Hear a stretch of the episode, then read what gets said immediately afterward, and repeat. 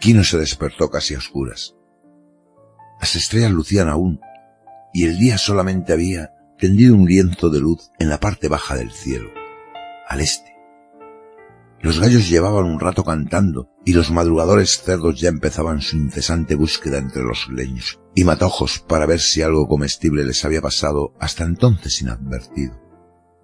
Fuera de la casa edificada, con haces de rama, en el plantío de tunas, una bandada de pajarillos temblaba estremeciendo las alas.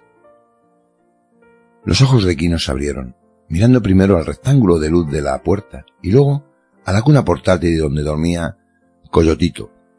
Por último volvió su cabeza hacia Juana, su mujer, que yacía a su lado en el jergón, cubriéndose con el chal azul la cara hasta la nariz, el pecho y parte de la espalda. Los ojos de Juana también estaban abiertos. Quino no recordaba haberlos visto nunca cerrados al despertar. Las estrellas se reflejaban muy pequeñas en aquellos ojos oscuros. Estaba mirándolo como lo miraba siempre al despertarse. Quino escuchaba el suave romper de las olas mañaneras sobre la playa. Era muy agradable, y cerró los ojos para escuchar su música. Tal vez solo él hacía esto, o puede que toda su gente lo hiciera. Su pueblo había tenido grandes hacedores de canciones capaces de convertir en canto cuanto veían, pensaban, hacían u oían. Esto era mucho tiempo atrás. Las canciones perduraban. Quino las conocía, pero sabía que no había seguido otras nuevas. Esto no quiere decir que no hubiese canciones personales. En la cabeza de Quino había una melodía clara y suave, y si hubiese podido hablar de ella, la habría llamado la canción familiar. Su manta le cubría hasta la nariz para protegerlo del aire. Desagradablemente húmedo, sus ojos se movieron al oír un rumor a su lado. Era Juana, levantándose casi sin ruido. Descalza se acercó a la cuna de, de Coyotito, se inclinó sobre él y pronunció unas palabras de cariño. Coyotito miró un momento hacia arriba, cerró los ojos y volvió a dormirse. Juana fue hacia el fogón, extrajo un tizón y lo aireó para reavivarlo mientras dejaba caer sobre él algunas astillas. Quino se había levantado envuelto en su manta, deslizó los pies en sus sandalias y salió a ver la aurora.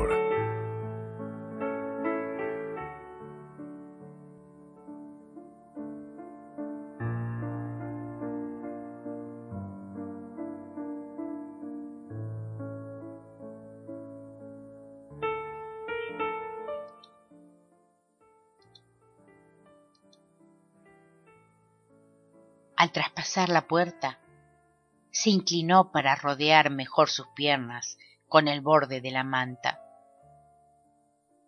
Veía las nubes sobre el golfo como hogueras en el firmamento. Una cabra se acercó a él resoplando y mirándolo con sus ojos fríos y ambarinos. A su espalda el fuego de Juana llameaba lanzando flechas de luz entre las rendijas de la pared de ramaje y haciendo de la puerta un cuadro de luz oscilante. Una polilla lo atravesó en busca del fuego. La canción familiar sonaba ahora detrás de Quino, y su ritmo era el de la muela de piedra que Juana movía para triturar el grano de las tortas matinales. El alba llegaba rápida ya. Un destello, un relámpago y luego una explosión ígnea al surgir el sol del fondo del golfo. Quino miró al suelo para librar sus ojos del resplandor.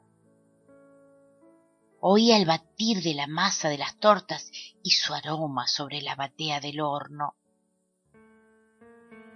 En el suelo las hormigas se apresuraban, divididas en dos castas, grandes y relucientes, pequeñas y parduzcas, mucho más veloces.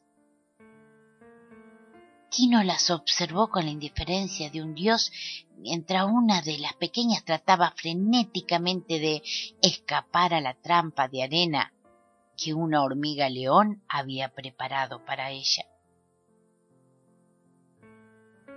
Un perro flaco y tímido se aproximó y a una suave llamada de Quino se acurrucó. Colocó el extremo de la cola sobre sus patas y apoyó delicadamente su hocico sobre una estaca hundida en el suelo. Era negro, con manchas amarillentas donde debiera tener las cejas. Aquella era una mañana como otras y sin embargo perfecta entre todas. Oyó el leve crujir de las cuerdas al sacar Juana a Coyotito de su cuna, lavarlo y envolverlo en su chal de modo que quedara muy cerca de su seno. No podía ver todo esto sin mirarlo. Juana cantaba en voz baja una vieja canción que sólo tenía tres notas y sin embargo interminable variedad de pausas. Esto también formaba parte de la canción familiar, como todo. A veces llegaba a ser un acorde doloroso que ponía nudos en la garganta, musitando esto es certeza, esto es calor, esto lo es todo. Al otro lado de la empalizada había otras casas de ramas, de las que también salía humo y los rumores previos al desayuno. Pero aquellas eran otras canciones. Los cerdos, otros cerdos.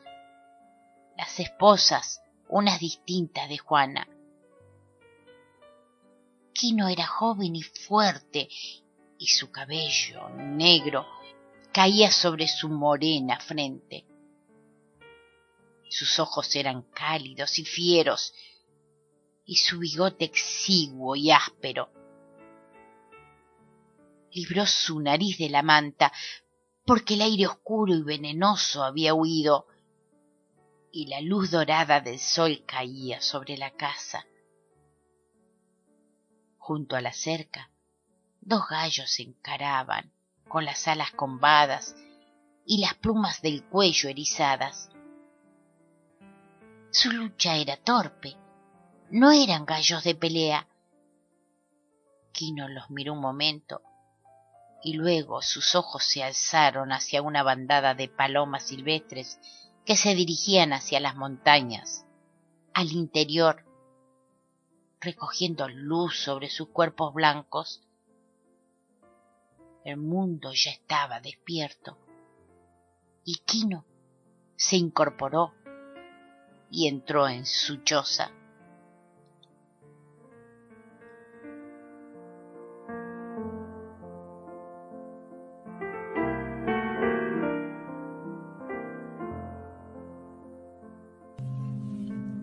Cuando atravesó la puerta, Juana estaba en pie, algo apartada del centellante fogón. Devolvió a Coyotito a su cuna y empezó a peinarse la negra cabellera hasta formar dos trenzas, a cuyos extremos ató dos cintas verdes. Quino se agachó junto al hogar, extrajo una tortilla caliente, la mojó en salsa y se la comió.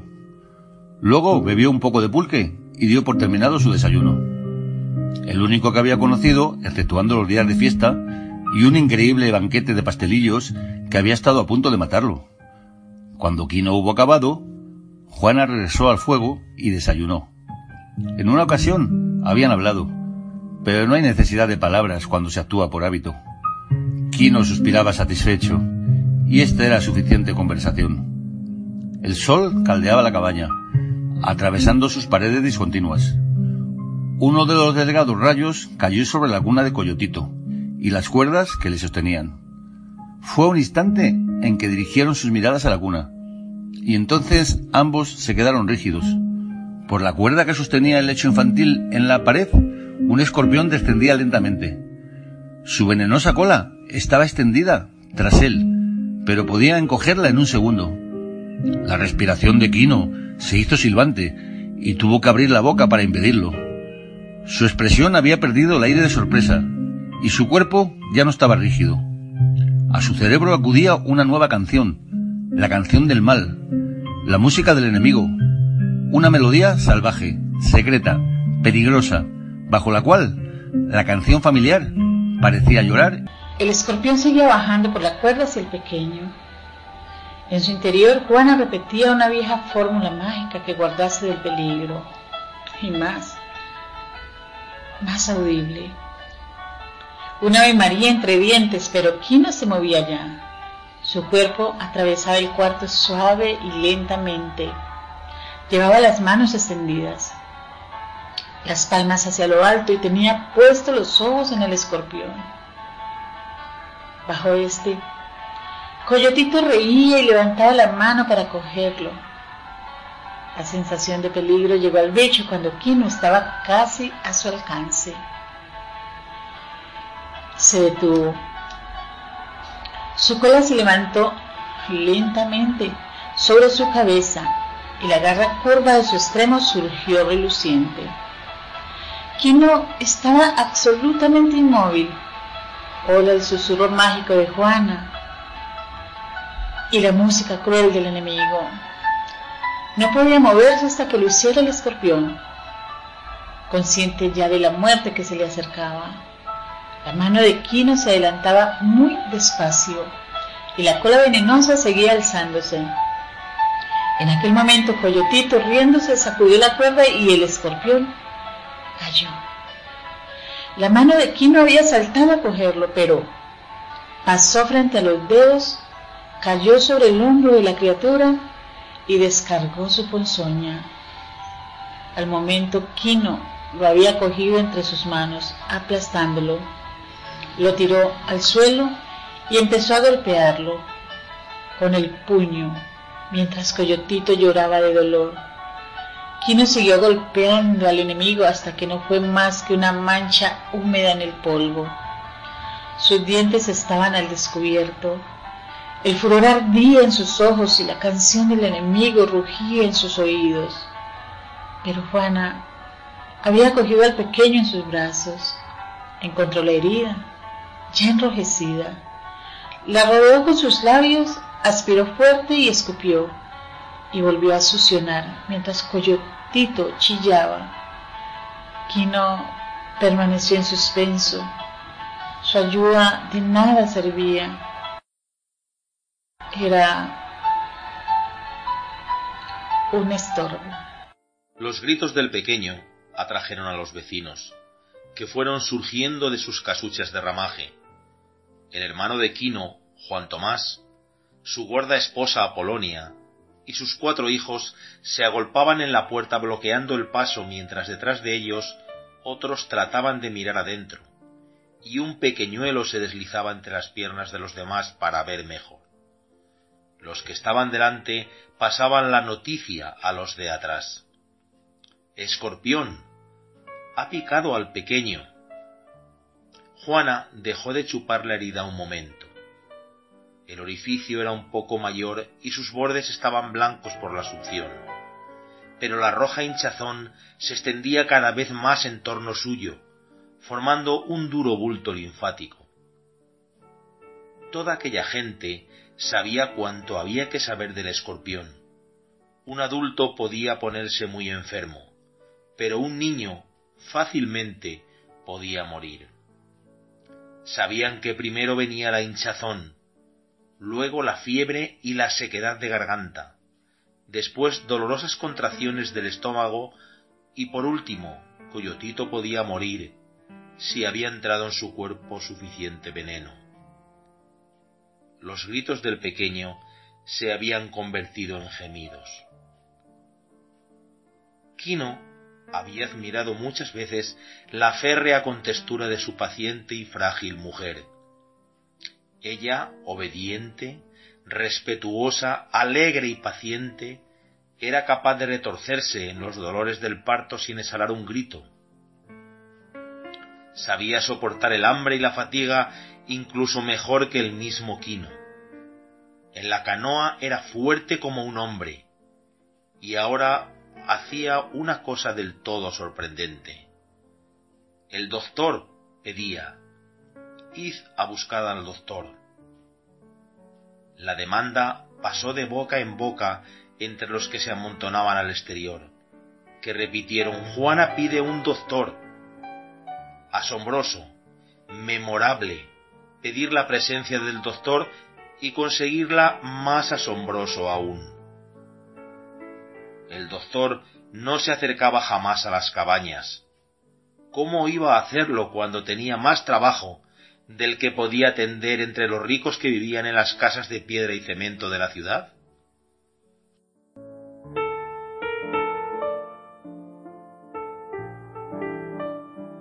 No vendrá, exclamaron los vecinos. No vendrá, repitieron los parientes desde la puerta. El doctor no vendrá, dijo Quino a Juana. Ella lo miró con ojos tan filosos como los de una leona. Era el primer hijo de Juana, casi todo lo que había en el mundo para ella. Quino se dio cuenta de su determinación y la música familiar sonó en su cerebro con tono acelerado. Entonces iremos a él, decidió Juana. Con una mano dispuso el chal azul sobre su cabeza, haciendo que un extremo envolviera a la llorosa criatura. Y con el otro cubrió sus ojos para protegerlos de la luz. Los de la puerta empujaron a los de atrás para abrir paso. Quino la siguió y acompañados por todos emprendieron el camino. Era ya un problema de toda la comunidad.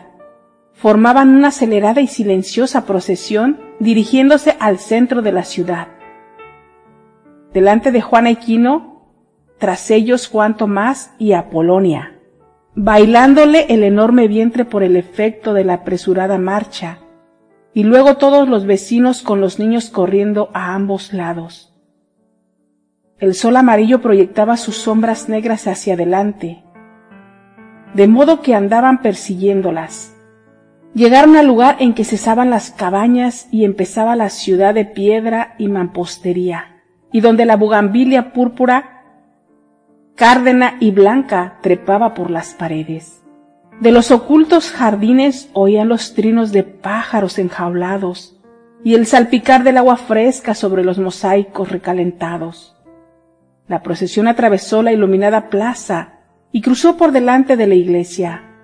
Había crecido mucho y los recién llegados eran rápidamente informados sobre la marcha de cómo el pequeño había sido picado por un escorpión y su padre y su madre lo llevaban al doctor.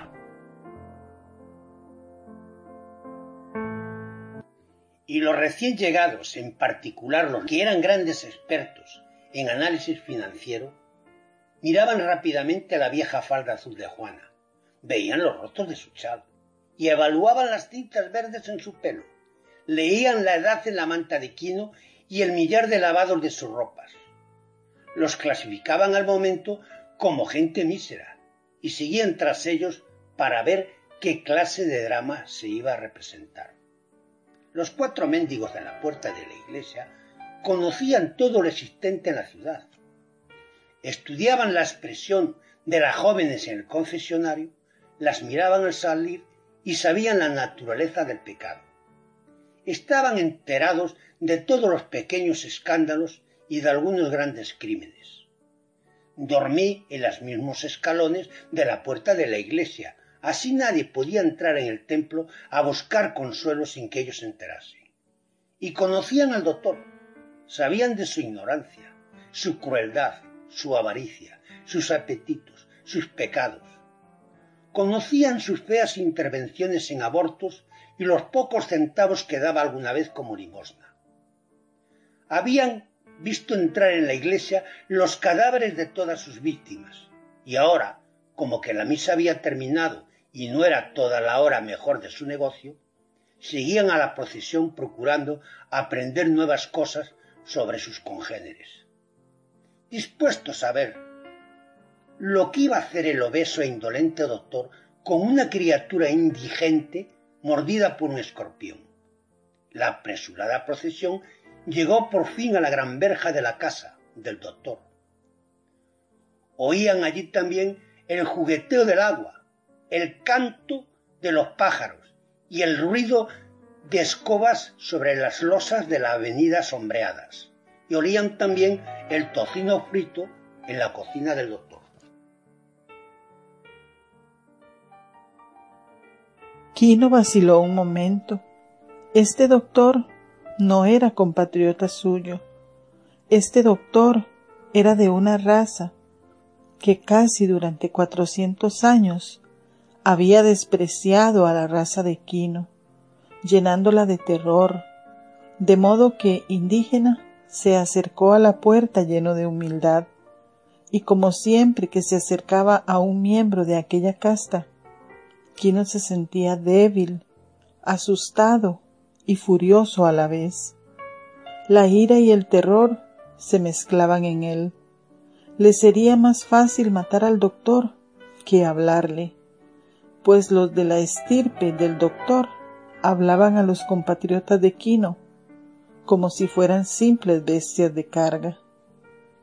Cuando levantó su mano derecha para coger el aldabón de la verja, la rabia se había apoderado de él.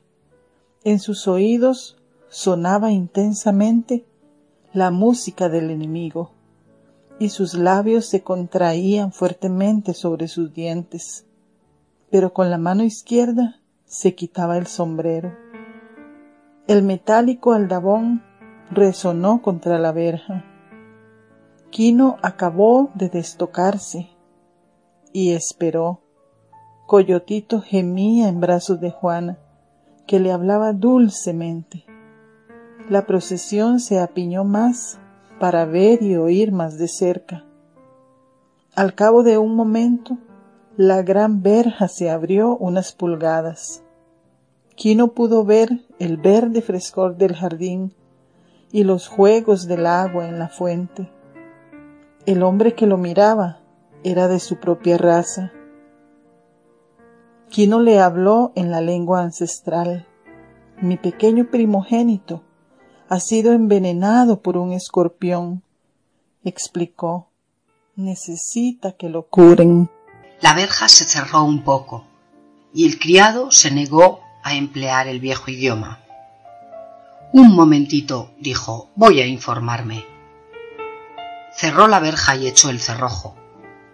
El sol proyectaba las negras siluetas del grupo sobre los blancos muros. En su alcoba el doctor estaba sentado en la cama. Llevaba puesto el batín de seda roja tornasolada que se había hecho traer de París, algo justo sobre su pecho cuando se lo abrochaba. En su regazo tenía una bandeja de plata con una chocolatera del mismo metal y una tacita de porcelana china, tan delicada que parecía una insignificancia cuando la levantaba en su mano gigantesca, sosteniéndola entre índice y pulgar y apartando los otros tres dedos. Sus ojos descansaban sobre bolsas de carne flácida y su boca tenía un rictus de desagrado. Se estaba poniendo muy gordo y su voz era ronca por la grasa que oprimía su garganta. Junto a él, en una mesita, había un gong oriental y una caja de cigarrillos. El mobiliario del cuarto era enorme, oscuro y tristón. Los cuadros eran religiosos, incluso la gran fotografía en colores de su difunta esposa, que sin duda, gracias a las misas pagadas con su dinero, estaba en la gloria. El doctor había sido en otro tiempo, muy breve, por supuesto, un miembro del gran mundo y el resto de su vida había sido una eterna añoranza de su Francia. Aquello, decía, era vida civilizada, con lo que se refería a ingresos suficientes para mantener una querida y comer en restaurantes. Vació la segunda taza de chocolate y mordisqueó un bizcocho. El criado llegó desde el jardín hasta su puerta y esperó que su presencia fuera observada. ¿Qué hay? preguntó el doctor. Un indio con una criatura. Dice que le ha picado un escorpión. El doctor bajó la taza con cuidado antes de dejar su ira en libertad. No tengo nada que hacer más que curar mordeduras de insectos a los indios. Soy un doctor, no un veterinario. Sí, patrón, dijo el criado. ¿Tiene dinero? preguntó el doctor. No. Nunca tienen dinero. Yo en el mundo tengo que trabajar por nada y estoy harto ya. El criado abrió la verja un poquito y miró a los que esperaban. Esta vez habló en el antiguo idioma. ¿Tenéis dinero para pagar el tratamiento? Quino hurgó en algún escondite secreto debajo de su manta y sacó un papel muy doblado. Pliegue a pliegue fue desdoblándolo, hasta que al fin aparecieron ocho perlas deformes, feas y grisáceas como úlceras, aplastadas y casi sin valor. El criado cogió el papel y volvió a cerrar la puerta, pero esta vez no tardó en reaparecer. Abrió la verja al espacio suficiente para devolver el papel. El doctor ha salido, explicó. Lo han llamado desde un caserío y cerró apresuradamente. Una ola de vergüenza recorrió todo el grupo. Se separaron. Los mendigos volvieron a los escalones de la iglesia. Los curiosos huyeron. Los vecinos se apartaron para no ver la vergüenza de Quino. Durante largo rato Quino permaneció frente a la verja con Juan a su lado. Lentamente devolvió a su cabeza el sombrero de peticionario y entonces, impulsivo, golpeó la verja con el puño, bajó la mirada y contempló casi con asombro sus nudillos despellejados y la sangre que corría por entre sus dedos. La ciudad ocupaba un ancho estuario, alineando sus edificios de fachadas amarillentas a lo largo de la playa, sobre la que yacían las canoas blancas y azules que procedían de Nayarit embarcaciones que durante siglos se venían recubriendo con una materia impermeable, cuyo secreto de fabricación había estado siempre en poder de la gente pescadora.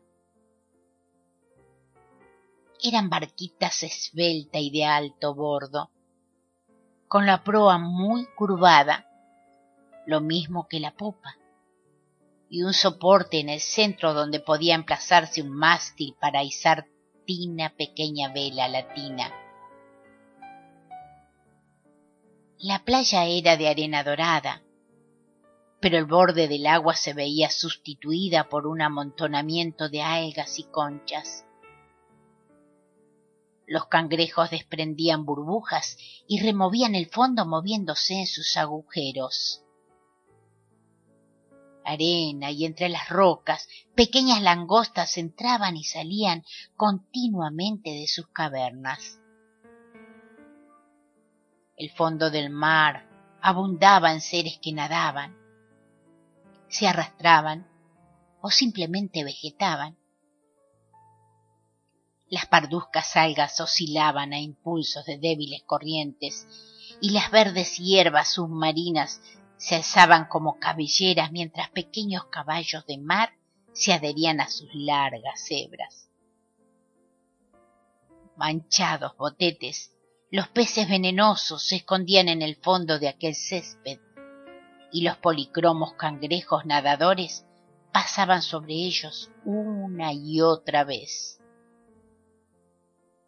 En la playa, los perros y cerdos hambrientos de la ciudad buscaban incansables algún pez muerto o algún pájaro marino que hubiera arribado con la pleamar. Aunque la mañana estaba tan solo iniciada, ya se había levantado la bruma engañosa. El aire incierto aumentaba cosas y levantaba otras sobre el horizonte del Golfo, de tal manera que todos los panoramas eran irreales y no podía darse crédito a la vista. Mar y tierra tenían las firmes claridades y la vaguedad confusa de un sueño.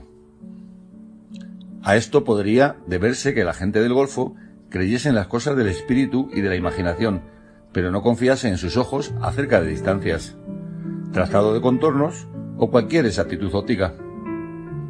Al otro lado del estuario se veía clara y telescópicamente definido un bosquecillo de mangles, mientras que otro igual a su lado no era más que una difusa mancha verdinegra.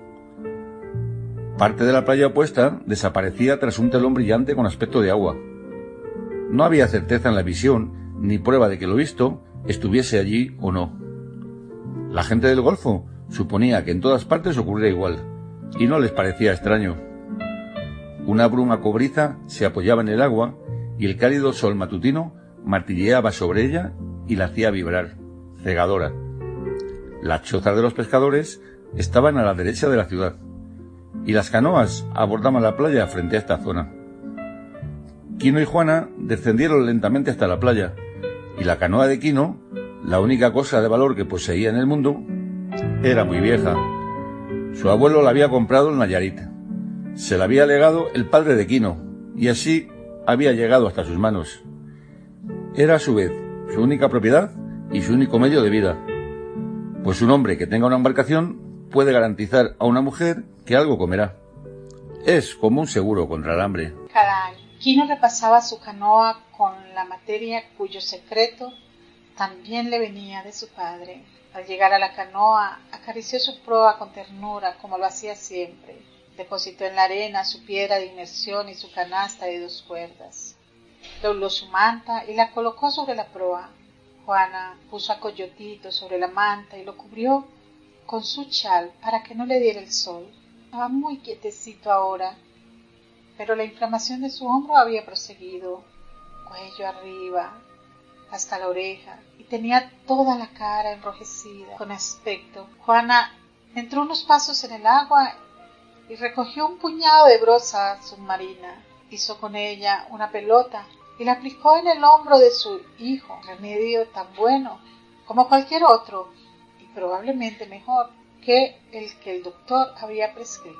Solo tenía el inconveniente de ser demasiado sencillo y de no costar nada. Los dolores de estómago no habían empezado aún. ¿Acaso Juana había sorbido el veneno a tiempo?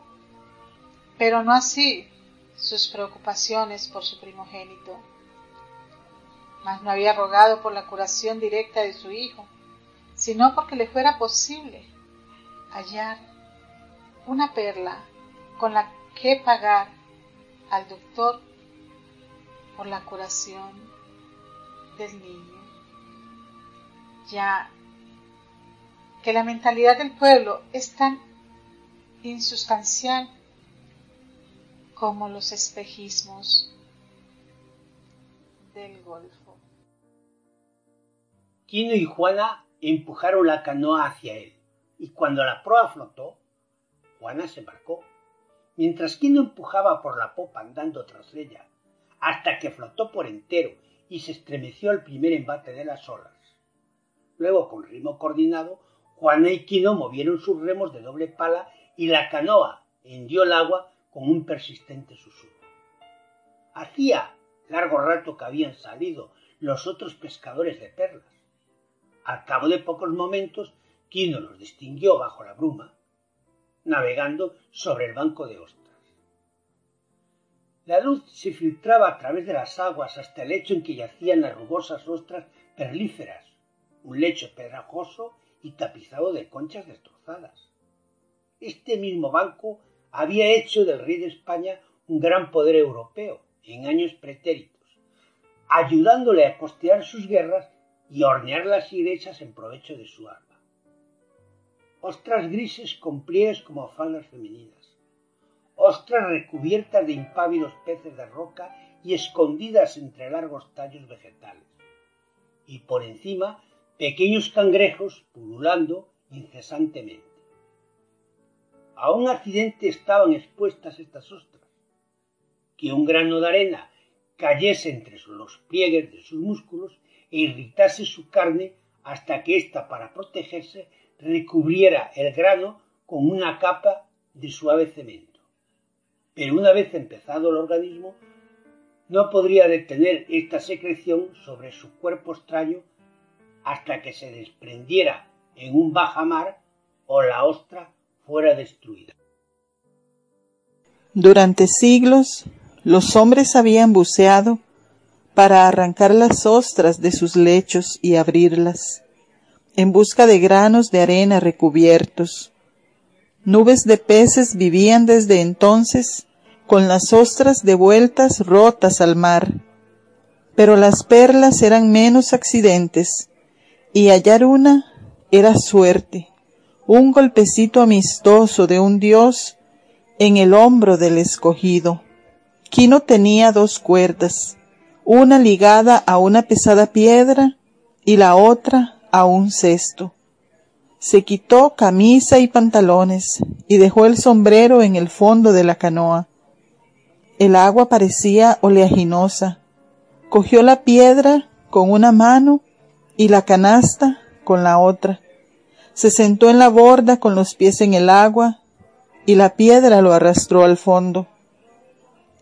Se alzó tras él un torbellino de burbujas y poco después el agua se aclaró y pudo ver.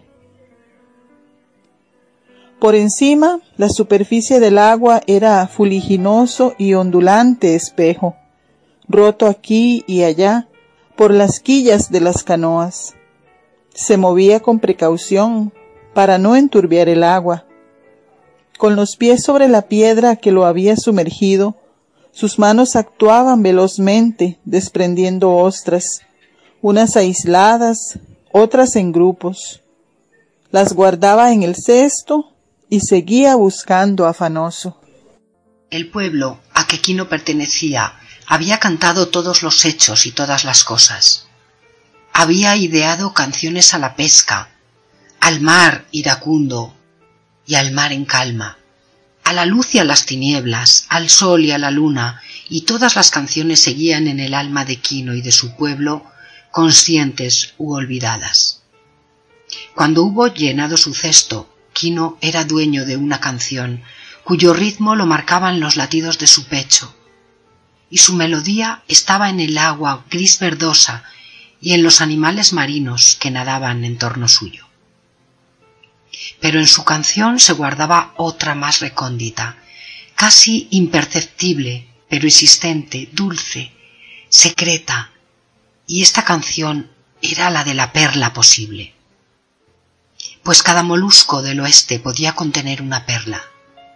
Las probabilidades eran escasas, pero la suerte y los dioses podían estar con él. Y sabía que en la canoa Juana le ayudaba en el rito mágico, rígido el rostro y tensos los músculos para empujar a la fortuna, para arrancar la suerte de manos de los dioses, ya que la necesitaba para curar el hombro enfermo de su coyotito. Y como la necesidad era grande y el deseo mayor, la pequeña y secreta melodía de la perla posible era más fuerte que nunca. Frases enteras de su melodía se hacían oír junto a la canción eterna del fondo del mar. Quino, orgulloso de su juventud y fuerza, era capaz de permanecer sumergido más de dos metros sin evidente esfuerzo y este tiempo lo empleaba hábilmente en seleccionar los moluscos mayores. Un poco a su derecha había una masa de roca verde recubierta de ostras en cría no aptas a la pesca.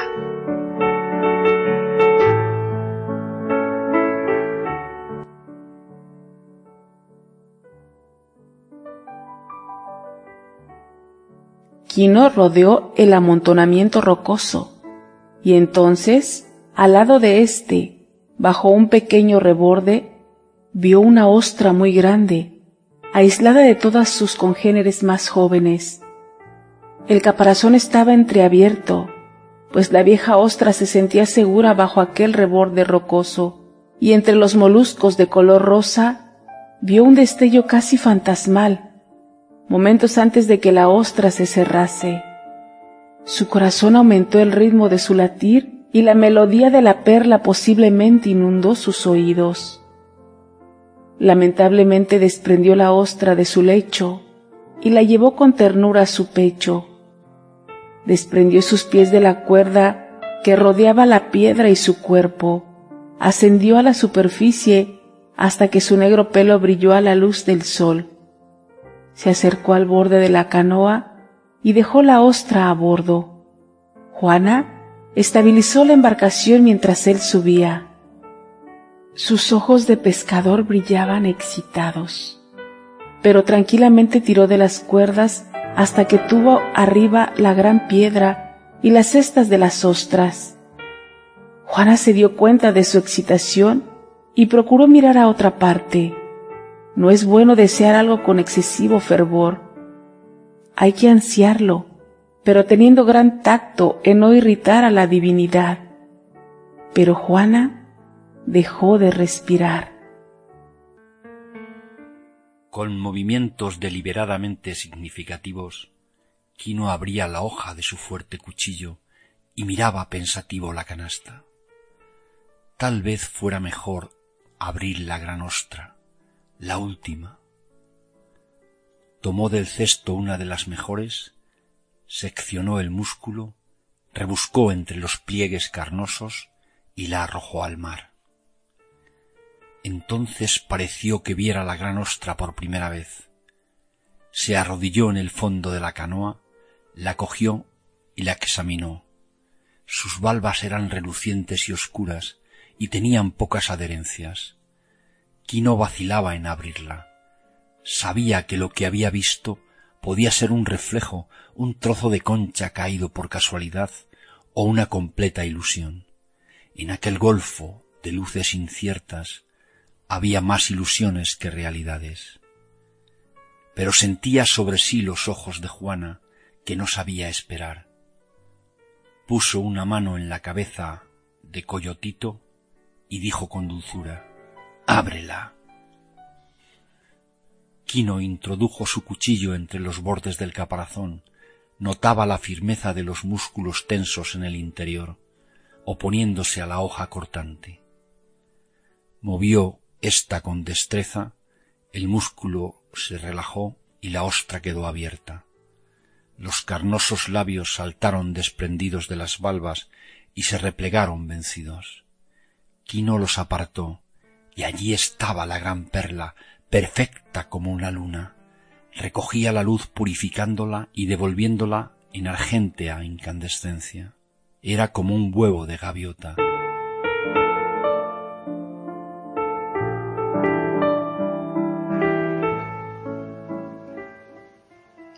Juana respiró con dificultad.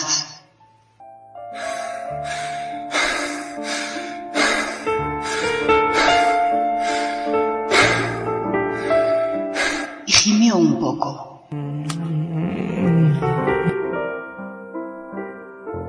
Para Quino, la secreta melodía de la perla se hizo clara y espléndida, rica y cálida luminosa, triunfante. En la superficie de la gran perla veía formas de ensueño.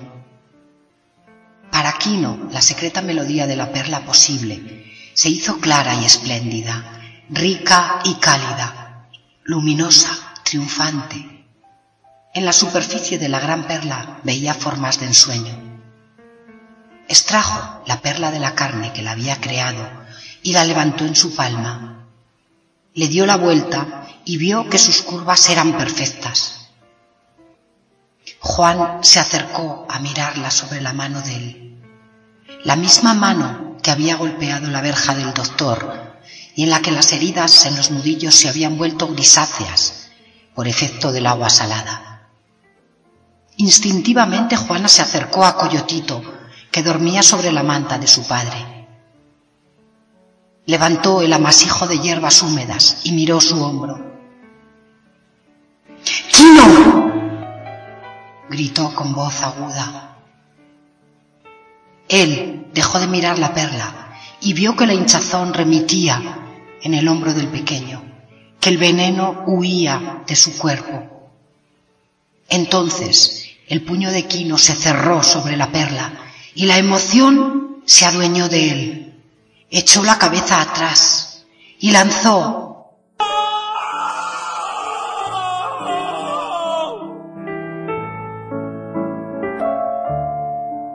Los ojos le giraban en las órbitas y su cuerpo estaba rígido. Los hombres de las demás canoas levantaron los ojos asombrados y metiendo los remos en el mar se dirigieron hacia la canoa de Quino.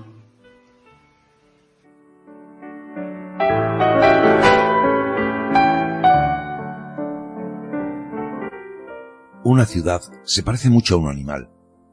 Tiene un sistema nervioso, una cabeza, unos hombros y unos pies. Está separada de las otras ciudades de tal modo que no existen dos idénticas. Y es además un todo emocional. Cómo viajan las noticias a su través es un misterio de difícil solución. Las noticias parecen ir más deprisa que la rapidez con que los muchachos pueden correr a transmitirlas, más deprisa de lo que las mujeres pueden vocearlas de ventana en ventana. Antes de que Quino, Juana y los demás pescadores hubiesen llegado a la choza del primero, los nervios de la ciudad vibraban con la noticia. Quino había encontrado la perla del mundo. Antes de que jadeantes rapazuelos pudieran articular las palabras de su mensaje, sus madres lo sabían.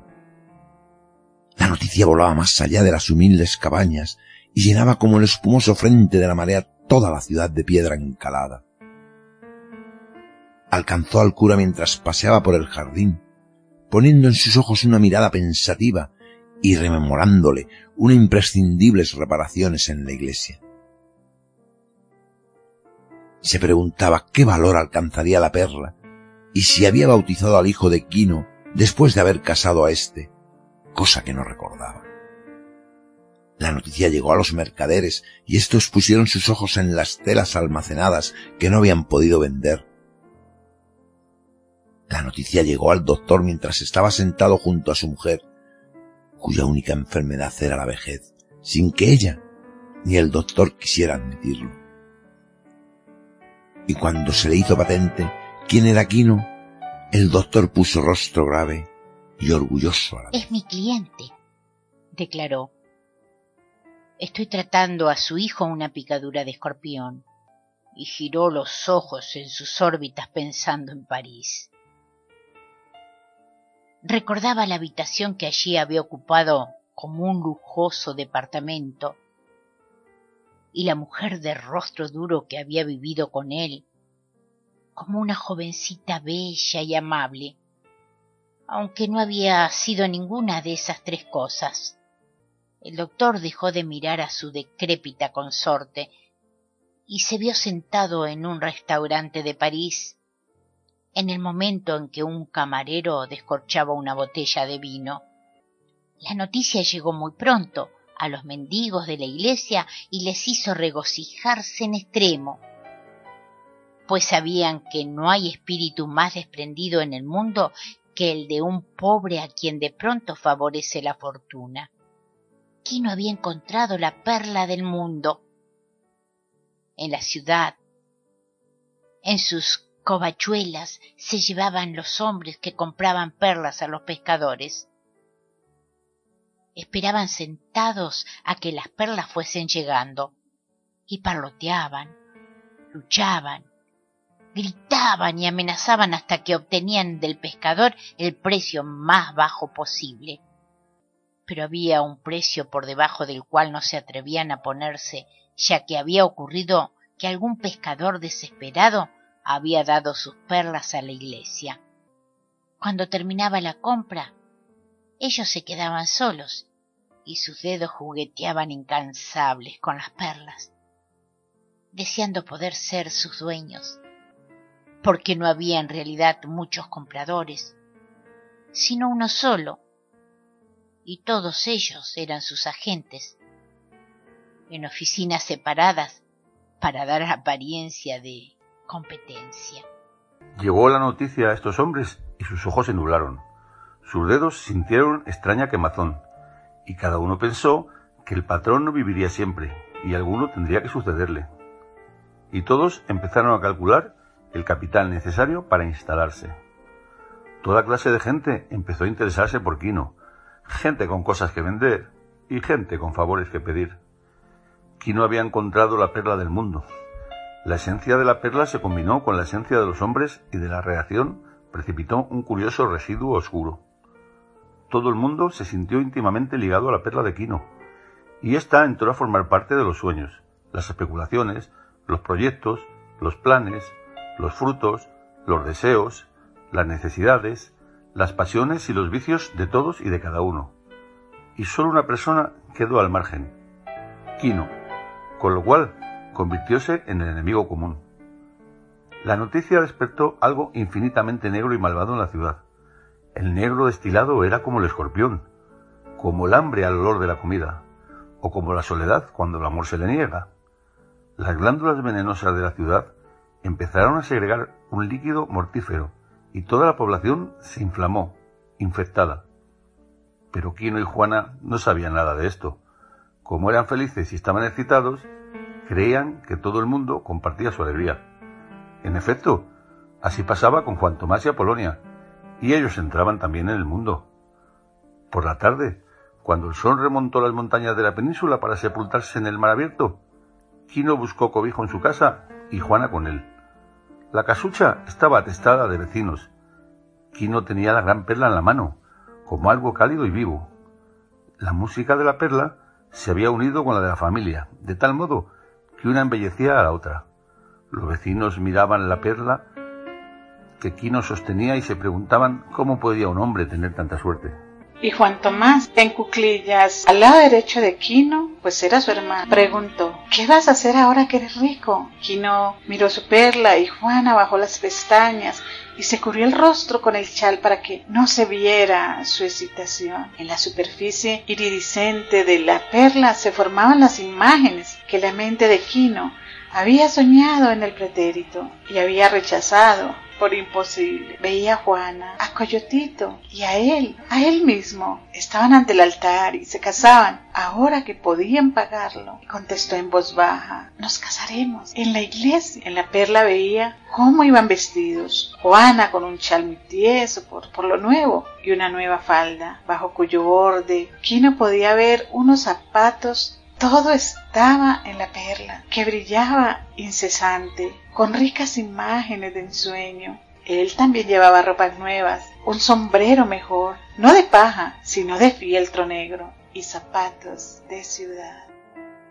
Y Coyotito llevaba un traje azul de marinero estadounidense y una gorra blanca como quien lo había visto una vez a bordo de un yate de recreo en el estuario. Todo esto estaba la perla y Kino siguió diciendo, tendremos vestidos nuevos. La música de la perla era ya en sus oídos como un coro de trompetas triunfales. Luego fueron apareciendo en la centelleante superficie gris de la joya las cosas que Kino necesitaba. Un arpón que sustituiría al perdido hacía un año. Un arpón nuevo de hierro con una anilla al extremo de la barra. Y su mente casi no podía atreverse a soñar tanto. Un rifle pero ¿por qué no, siendo tan rico? Y Kino se vio en la perla con una carabina Winchester. Era el sueño más loco de su vida y el más agradable.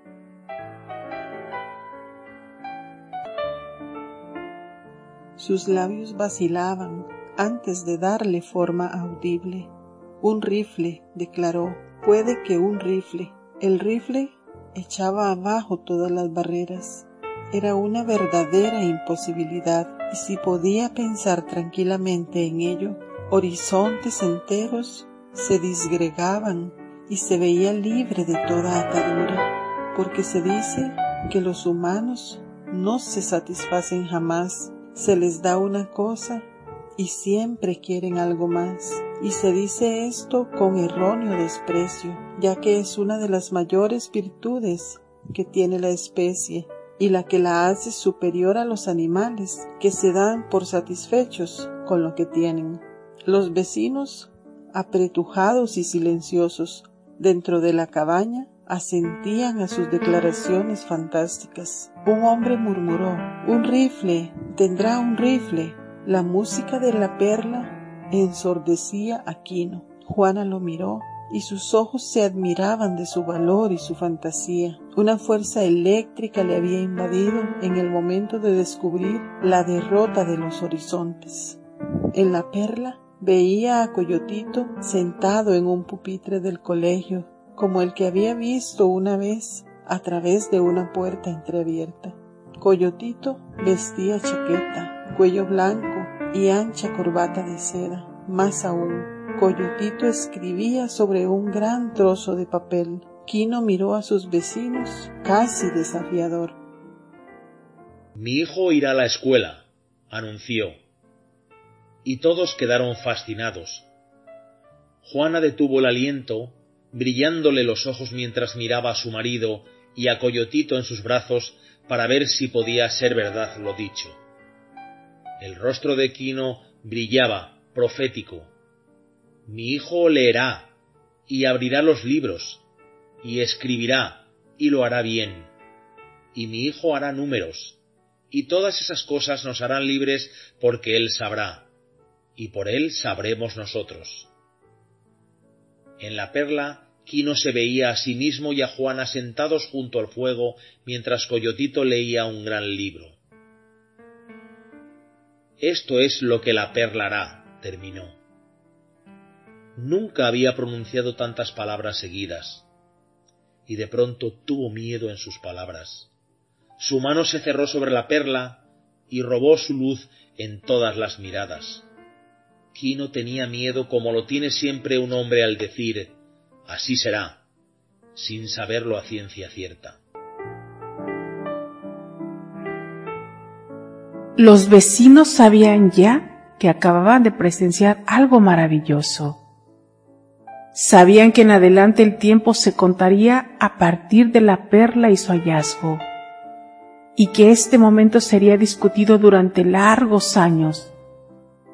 Sí, todo lo profetizado tenía lugar ellos relatarían el aspecto de Quino, sus palabras y el brillo de sus pupilas y dirían, era un hombre transfigurado.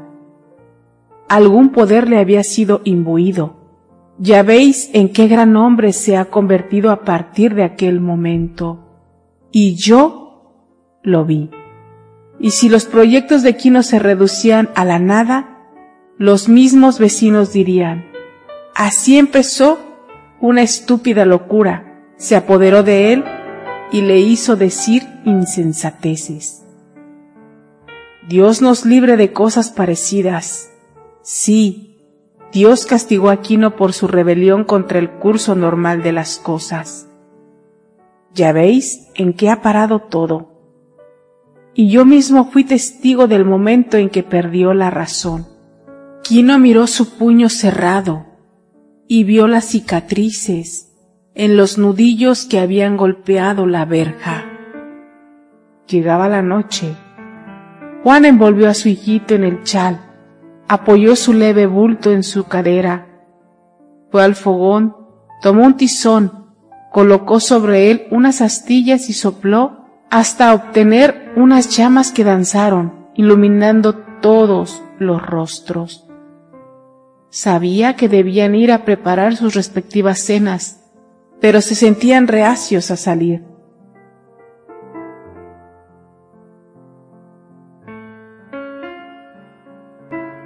Ya estaban las tinieblas dentro de la casa, y el fuego de Juana dibujaba sombras en las paredes de ramaje, cuando corrió un murmullo de boca en boca.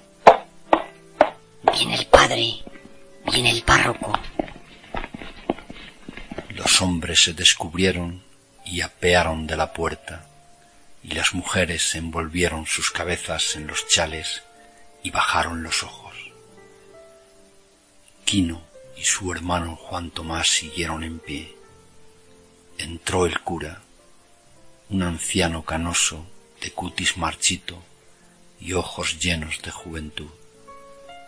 Consideraba niños a aquella gente y como tales los trataba.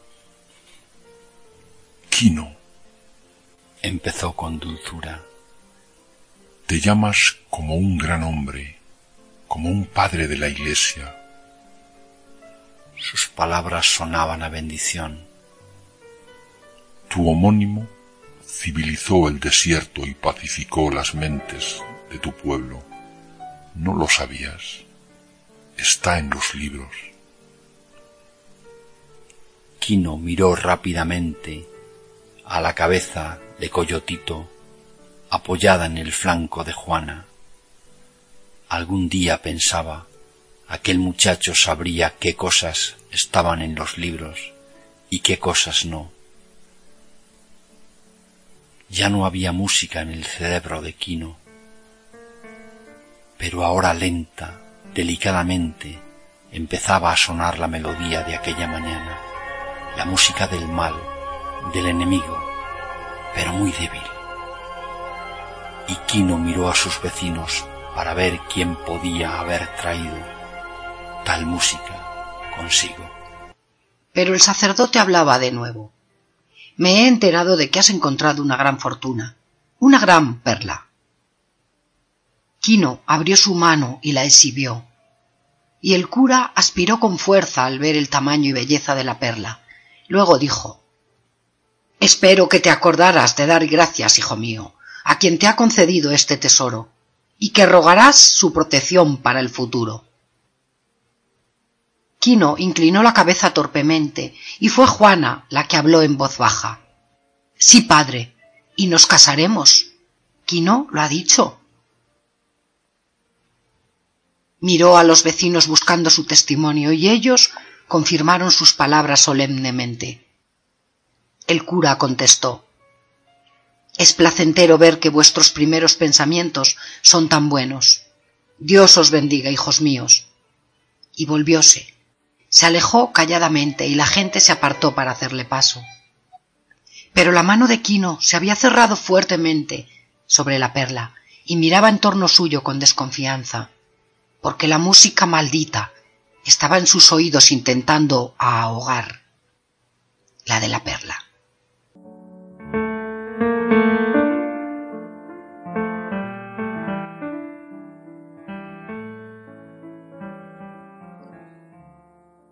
Los vecinos fueron escabulléndose hacia sus hogares y Juana se acercó al fuego y puso a hervir la cazuela de barro llena de legumbres. Quino fue hasta la puerta y se paró en el umbral. Como siempre, aspiraba el humo de muchos fuegos. Veía las rutilantes estrellas y notaba la humedad del aire nocturno que le hacía envolverse mejor en su manta. El perro flaco acudió a él y se tendió a sus pies. Quino bajó la vista al suelo pero no lo vio. Al traspasar los lejanos horizontes, había entrado en un vasto páramo de soledad. Se sentía desamparado y aislado, y le parecía que los chirriantes grillos y las ruidosas ranas entonaban la melodía del mal. Se estremeció y trataba de envolverse mejor en la manta. Llevaba todavía la perla en la mano, oprimiéndola con fuerza y la sentía cálida, suave contra su piel. Tras él, oía a Juan amasando las tortas antes de depositarlas en la batea del horno. Quino apreciaba detrás de sí todo el calor y toda la seguridad de su familia, y oía la canción familiar como el runruneo de un gato casero. Pero ahora, al anunciar cómo sería su futuro, lo había creado. Un proyecto es algo real, y las cosas proyectadas son como experimentadas ya.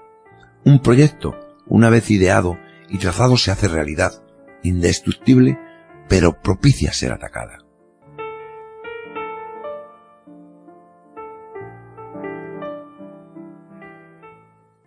De este modo, era real el futuro de Quino.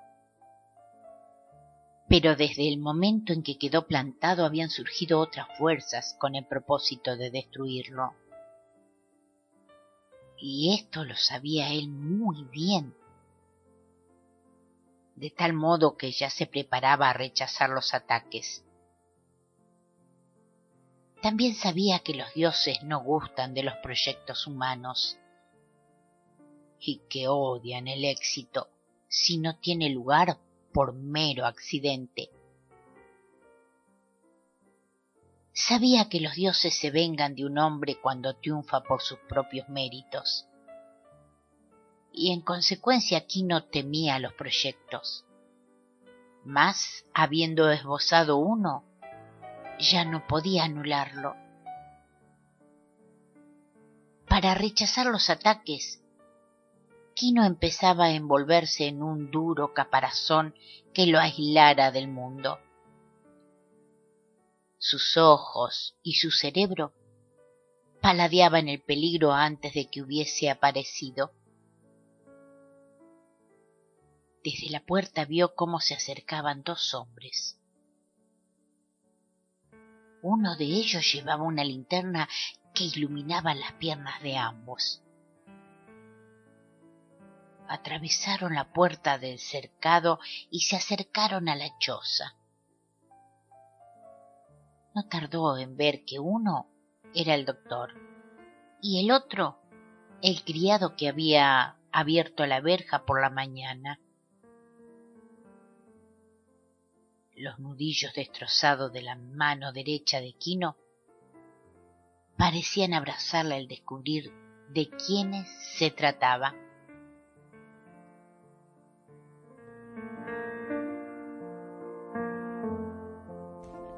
El doctor empezó. No estaba en casa cuando vinisteis esta mañana, pero ahora, a la primera oportunidad, he acudido a ver al pequeño. Quino siguió obstruyendo la puerta, llenos los ojos de odio y furor, pero a la vez de miedo, pues los cientos de años de dominación habían calado muy hondo en su espíritu.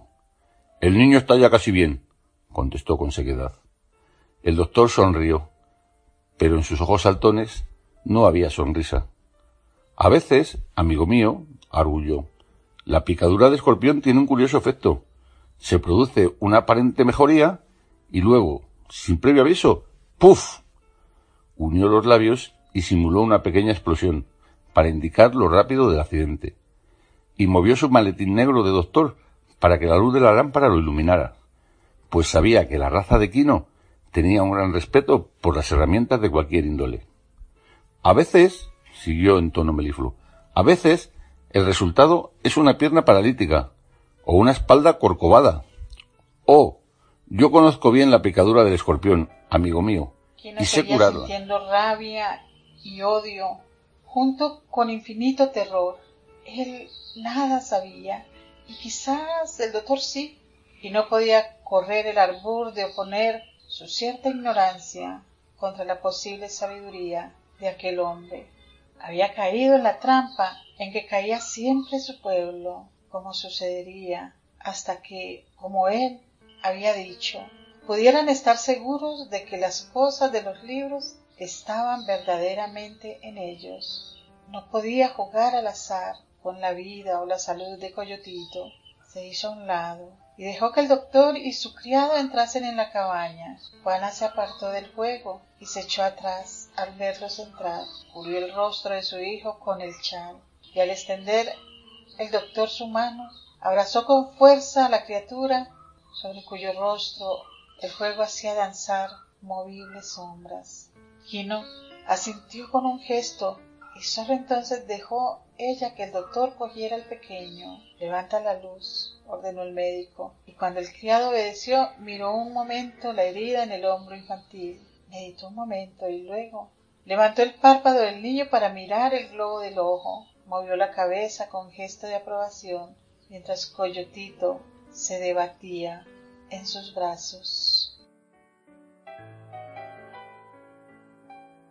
Es como suponía, declaró. El veneno ya está dentro y no tardará en descargar su golpe mortal. Mira, volvió a levantar el párpado. Mira, es azul. Y Kino, que miraba lleno de ansiedad, vio que efectivamente era un poco azul. No recordaba si siempre había sido un poco azul, pero la trampa estaba ante él y no podía orillarla. Los ojuelos del doctor rezumaban humedad. Le daré algo que tal vez anule el veneno, anunció, y devolvió al niño a Quino. Luego sacó de su maletín un frasquito de polvo blanco y una cápsula de gelatina. Llenó la cápsula con un poco de polvo y la cerró. Envolvió esta en otra mayor y la cerró también. Entonces actuó con gran destreza. Volvió a coger el niño y le tiró del labio hasta que abrió la boca sus dedos colocaron la cápsula en el fondo de la boca sobre la lengua, de donde no podía escupirla. Recogió del suelo la botella de pulque y dio un trago a Coyotito. Y con esto dio por terminada su actuación. Volvió a mirar el ojo de la criatura. Apretó los labios y simuló meditar. Por fin entregó a Juana su hijo y se volvió a Quino Creo que el veneno atacará dentro de una hora, anunció. La medicina puede salvar al pequeño, pero dentro de una hora estaré de vuelta. Tal vez esté a tiempo para salvarlo. Respiró con fuerza y salió de la choza, y su criado le siguió con la linterna. Ahora tenía Juana al niño bajo su chal, y lo miraba con ansioso temor. Quino se le acercó, levantó el borde del chal y lo miró. Adelantó una mano para levantarle el párpado, y entonces se dio cuenta de que seguía llevando en ella la perla. Fue hacia un arca colocada junto a la pared, sacó un trozo de tela, envolvió en ella la perla, se dirigió a un rincón, cavó con las uñas en el suelo, colocó la perla en el agujero, lo cubrió y lo disimuló. Entonces volvió junto a Juana, que acurrucada no apartaba los ojos de su hijo. El doctor, de vuelta en su casa, se dejó caer en su sillón y miró el reloj. Su familia le llevó una frugal cena a base de chocolate, dulces y fruta, y él miró la comida con desagrado. En las casas de los vecinos, el mismo tema seguía dominando todas las conversaciones. Se enseñaban unos a otros el tamaño de la perla y hacían gestos acariciadores en el aire para indicar su belleza. Desde ahora espiarían muy de cerca a Juana y a Quino para ver si la riqueza los volvía locos, como sucedía siempre. Todos sabían por qué había acudido el doctor. No era buen histrión y comprendían muy bien su actitud. En el estuario, una bandada de pececillos corría veloz, saltando de cuando en cuando sobre las olas para huir de otros mayores que pretendían devorarlos. Desde sus cabañas, los pescadores oían el leve chapoteo en el agua de los pequeños y el fuerte rumor de los saltos de los mayores durante la persecución. La niebla que brotaba del golfo iba depositándose sobre matojos y cactus dejando en ellos gotas saladas. Y los ratones nocturnos se deslizaban por el campo, tratando de escapar a los milanos que se les echaban encima en profundo silencio. El peludo can de manchas ambarinas sobre los ojos llegó a la puerta de Quino y miró hacia el interior. Sacudió sus cuartos traseros al mirarlo. Quino se tumbó perezoso cuando dejó de sentir sus ojos sobre sí. No entró en la casa, pero observó cómo devoraba Quino las legumbres de la cazuela, acompañadas de una torta de maíz y de largos tragos de pulque. El doctor parecía sorprendido. No me había enterado. ¿Guardas esa perla en lugar seguro? ¿No quieres que te la guarde en mi caja de caudales? Los ojos de Quino Casi habían desaparecido y la piel de sus mejillas estaba tensa. La tengo bien guardada, contestó. Mañana la venderé y entonces le pagaré. El doctor se encogió de hombros, pero sus ojos no se separaron de los de Quino. Sabía que la perla tenía que estar escondida en la casa y suponía que Quino había de mirar hacia el sitio en que la había enterrado. Sería una irrisión que te robasen antes de que pudieras venderla, insistió el doctor, y vio que los ojos de Quino se volvían involuntariamente hacia el suelo, cerca del rincón extremo de la cabaña. Cuando se hubo marchado el médico y todos los vecinos hubieron vuelto a sus hogares, a regañadientes, Quino se acurrucó junto a las brasas del fogón y escuchó los ruidos nocturnos, el suave rodar de las olas en la playa y los lejanos ladridos de unos perros el silbido de la brisa entre las ramas del tejado y las aguadas conversaciones de sus vecinos.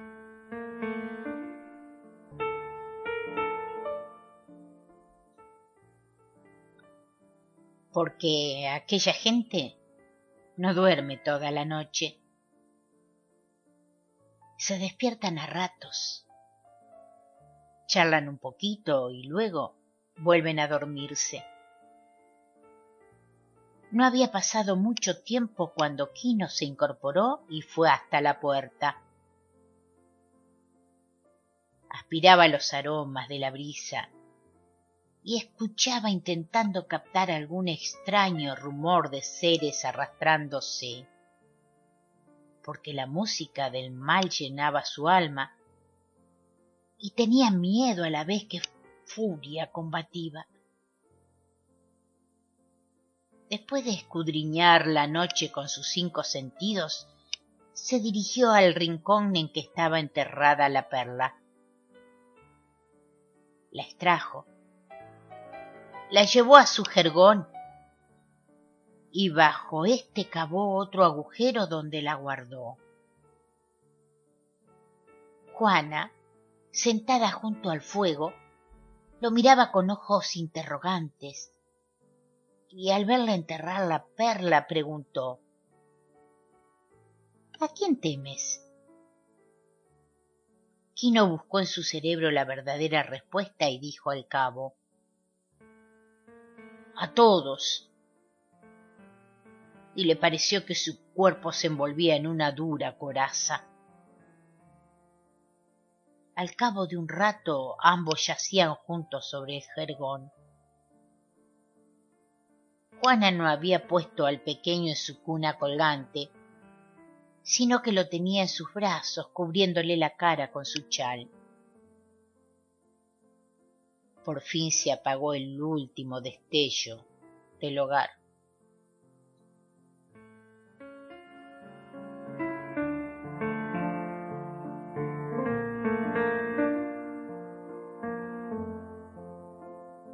Pero el cerebro de Quino ardía aún durante el sueño y soñaba que Coyotito sabía leer en un libro grande como una casa, con letras de tamaño de perros, y las palabras galopaban y danzaban por todo el libro. Luego, la oscuridad se extendió sobre la página y con ella volvió otra vez la música maldita. Y Quino se agitó en su lecho. Al sentir su agitación, Juana abrió los ojos en las tinieblas.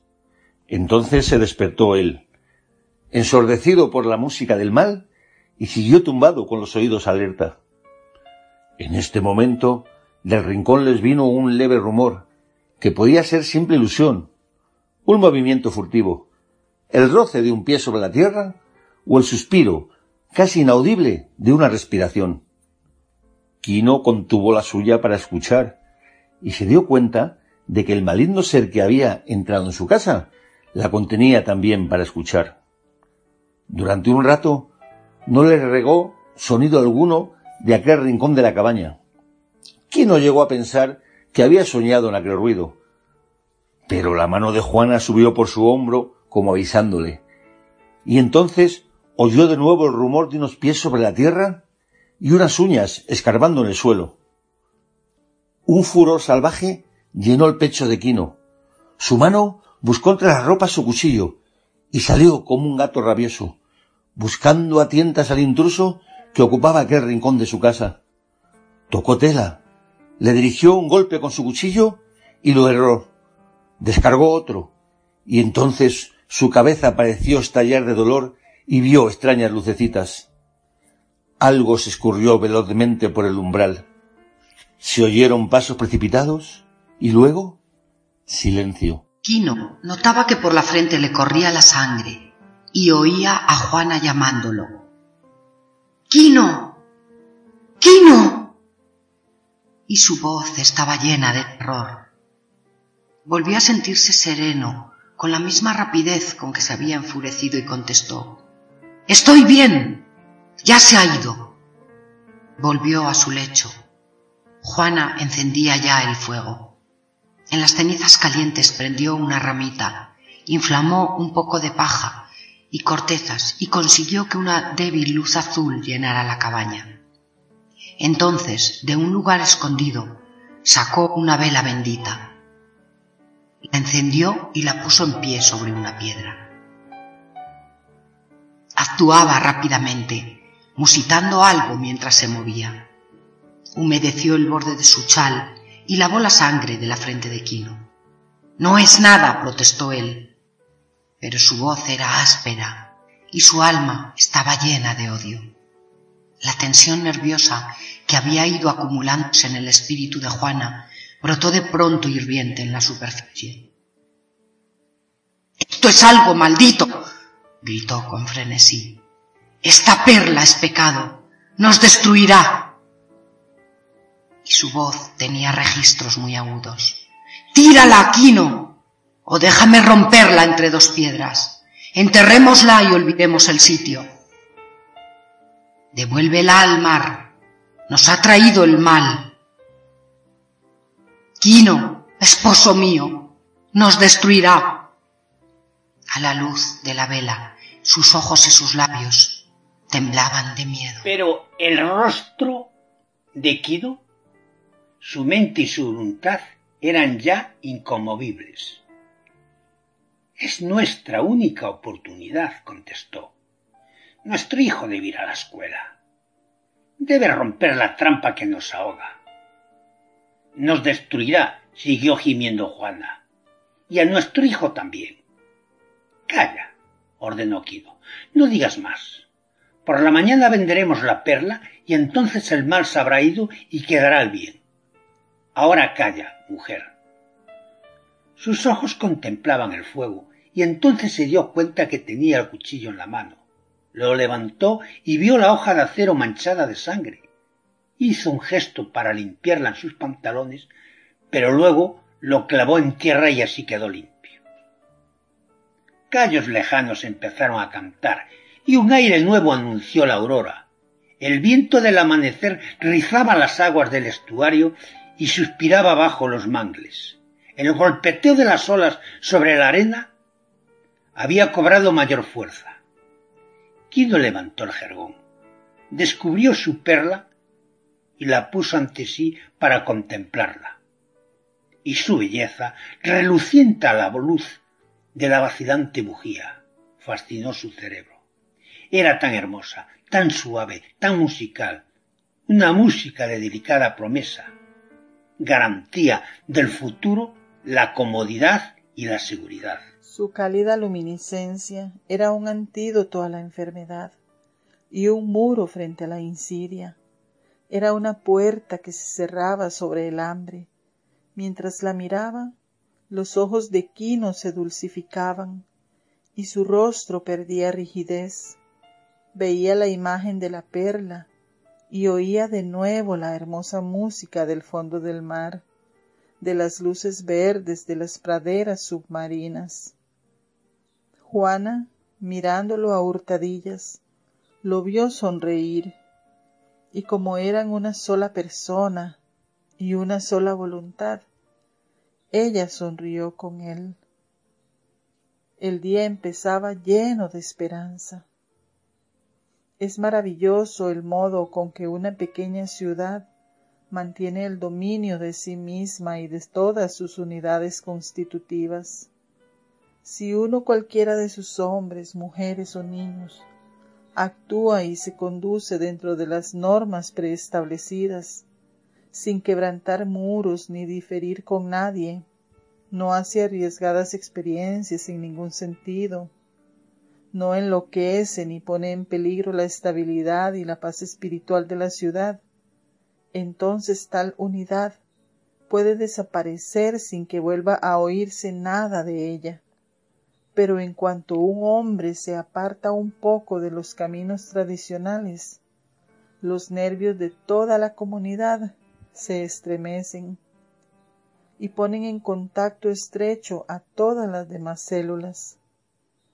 Así, en La Paz, se supo a primeras horas de la mañana que Quino iba a vender su perla aquel día.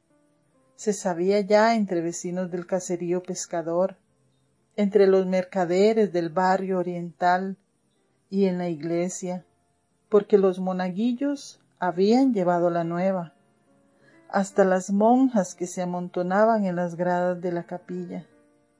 La mayoría de los traficantes en perlas lo sabían también, y al llegar el día, cada uno de ellos estaba sentado frente a su bandejita, forrada de terciopelo negro, acariciando perlas con la yema de los dedos y haciendo Se suponía números que los compradores de perlas eran individuos que actuaban aisladamente, compitiendo en la adquisición de las perlas que los pescadores les llevaban.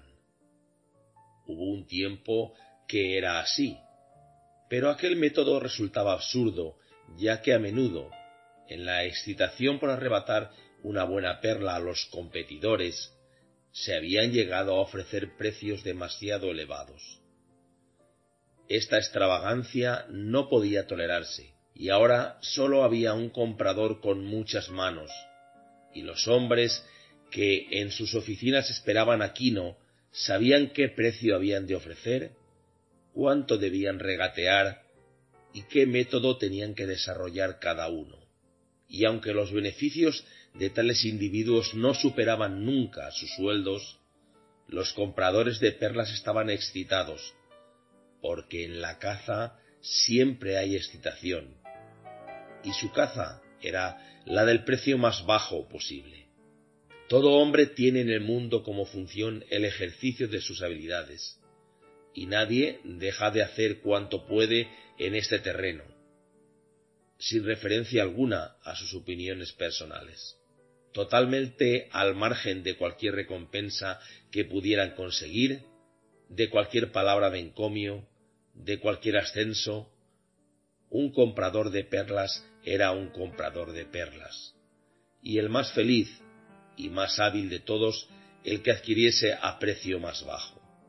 El sol estaba aquella mañana al rojo blanco, arrebatando la humedad al golfo y al estuario y esparciéndola por el aire, haciéndolo vibrar y descomponiendo la visión. Al norte de la villa se veía en el horizonte una montaña que se hallaba a más de doscientas millas de distancia, con sus laderas cubiertas de pinares y una recia cima rocosa coronando los límites de la arboleda.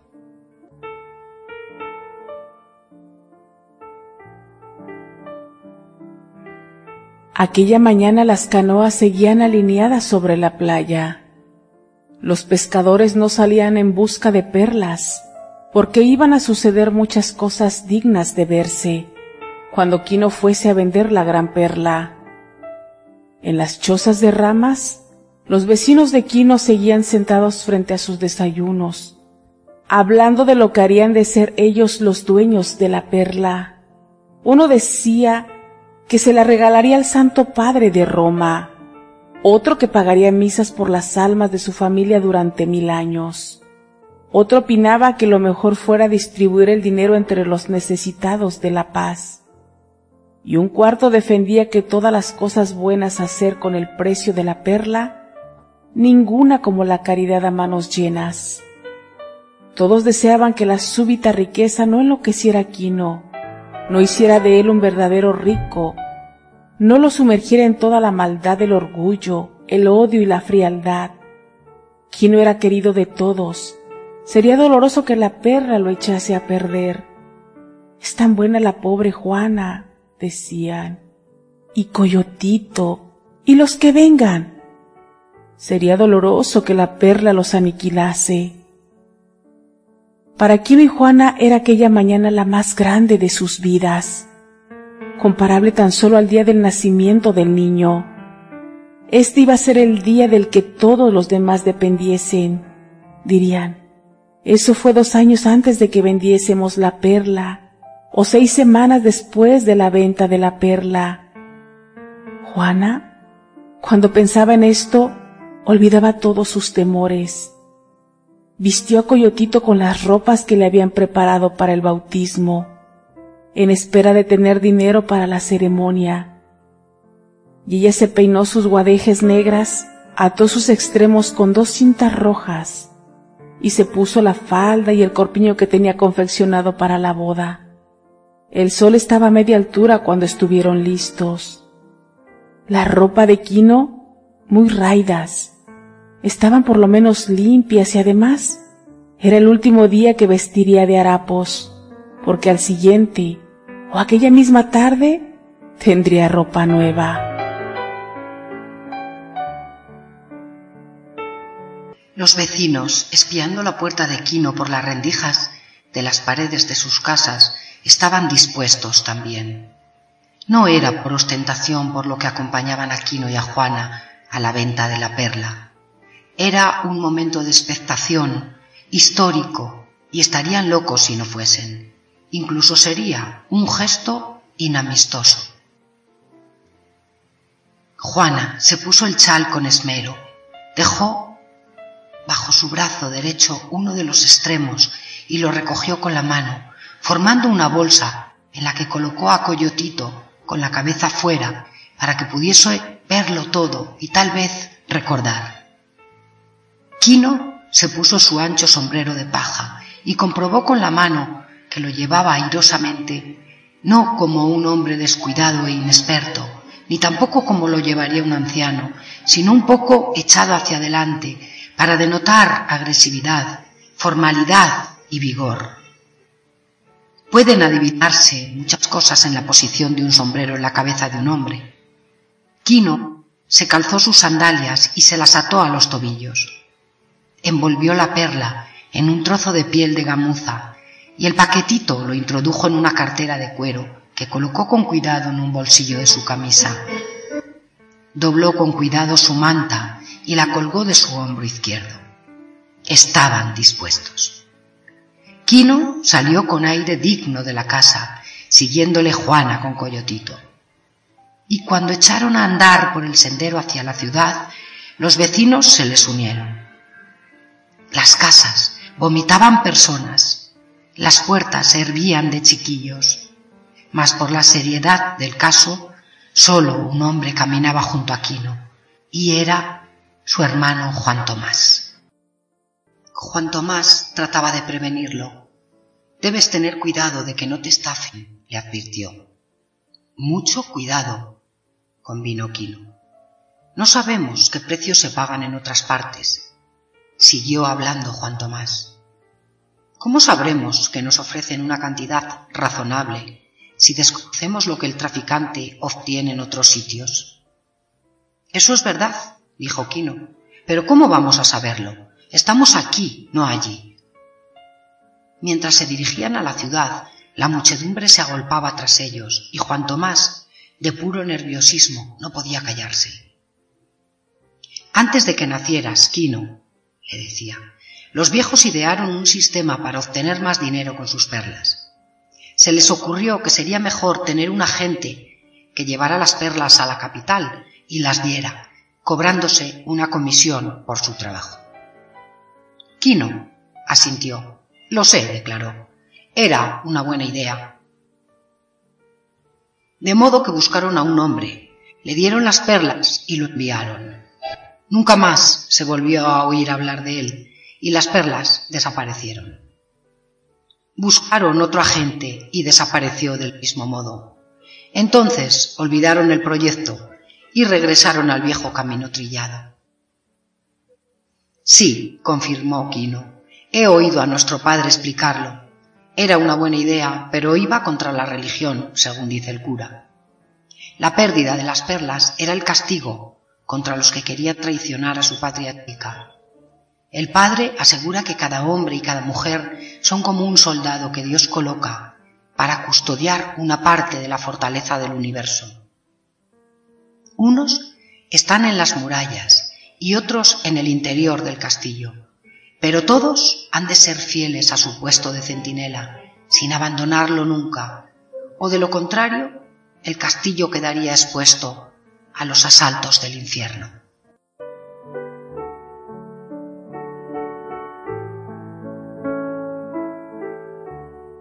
He oído ese sermón, comentó Juan Tomás. Lo predica cada año. Los hermanos, mientras caminaban, se me cerraban los ojos para mirar a todas partes con disimulo, tal como sus abuelos y bisabuelos habían hecho durante cuatrocientos años desde el día en que llegaron los extranjeros con su autoridad, su pólvora y sus sermones.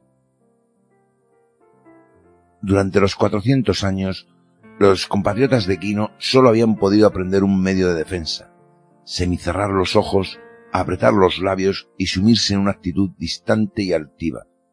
Era como edificar una pared en su tomo, pared que lo aislaba totalmente.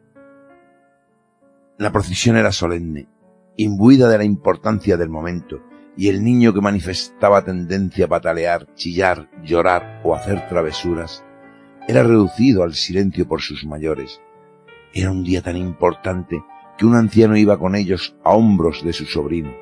La procesión dejó atrás la aldechuela y entró en la ciudad encalada, cuyas calles eran relativamente anchas, con estrechas aceras frente a los edificios, y como la vez anterior, al pasar frente a la iglesia, se les unieron mendigos, los tenderos asomaron a verlos pasar, las tabernuchas perdieron momentáneamente sus asiduos y algunos mercaderes cerraron sus locales para marchar con el grupo. El soldaba de lleno en las calles y todo Guijarro tenía su propia sombra bien marcada. La noticia del avance de la procesión se adelantaba a esta, y en sus oscuros tabucos los compradores de perlas estaban ya rígidos y en actitud de alerta. Sacaron papeles para poder simular actividad a la llegada de Quino y guardaron las perlas en los cajones, porque no es buena cosa dejar ver una perla inferior junto a una belleza. Ya estaban ellos enterados de la magnificencia de la perla de Quino. Las tiendas de estos especuladores estaban todas en una misma callejuela, con sus ventanas enrejadas y con celosías de madera para que sólo entrara un poquito de luz exterior.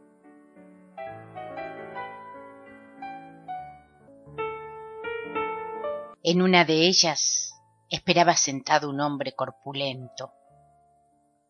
Su fisonomía era paternal y bondadosa, y en sus ojos brillaban los más amistosos sentimientos. Era un repartidor de buenos días, un ceremonioso estrechador de manos, un hombre divertido que siempre tenía un chiste a punto sin que ello le impidiera llegar en un instante a la tristeza más honda al recordar el fallecimiento de la tía del interlocutor con ojos enternecedoramente húmedos. Aquella mañana había colocado en su mesa un jarrón con una flor, un hibisco escarlata, junto a la bandejita negra de terciopelo. Se había afeitado hasta no dejar más que la mancha azulada de la barba sobre el cutis. Sus manos estaban limpias y sus uñas recortadas.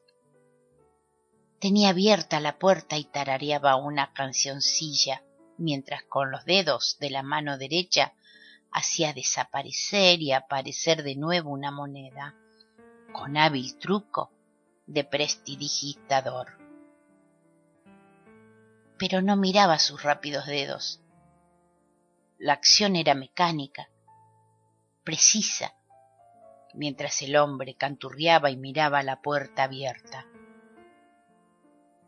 Oyó el rumor de muchos pasos aproximándose y sus dedos aumentaron la velocidad del juego. Y cuando la figura de Quino llenó el umbral, la moneda desapareció con un destello final. Buenos días, amigo mío, exclamó el enorme individuo. ¿En qué puedo ayudarte?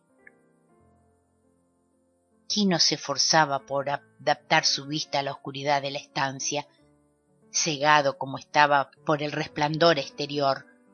Los ojos del especulador tenían ahora una mirada firme y cruel como la de un halcón, mientras el resto de su rostro sonreía con toda cordialidad y disimuladamente, bajo la tapa de la mesa, su mano derecha seguía haciendo el juego de prestidigitación.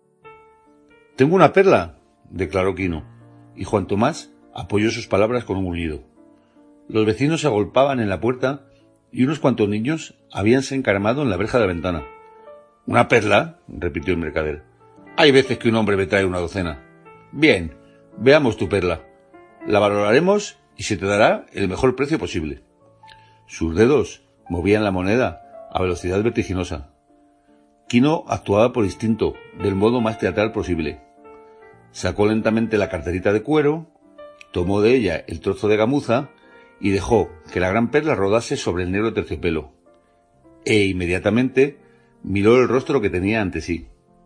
Pero allí no había signo ni movimiento alguno.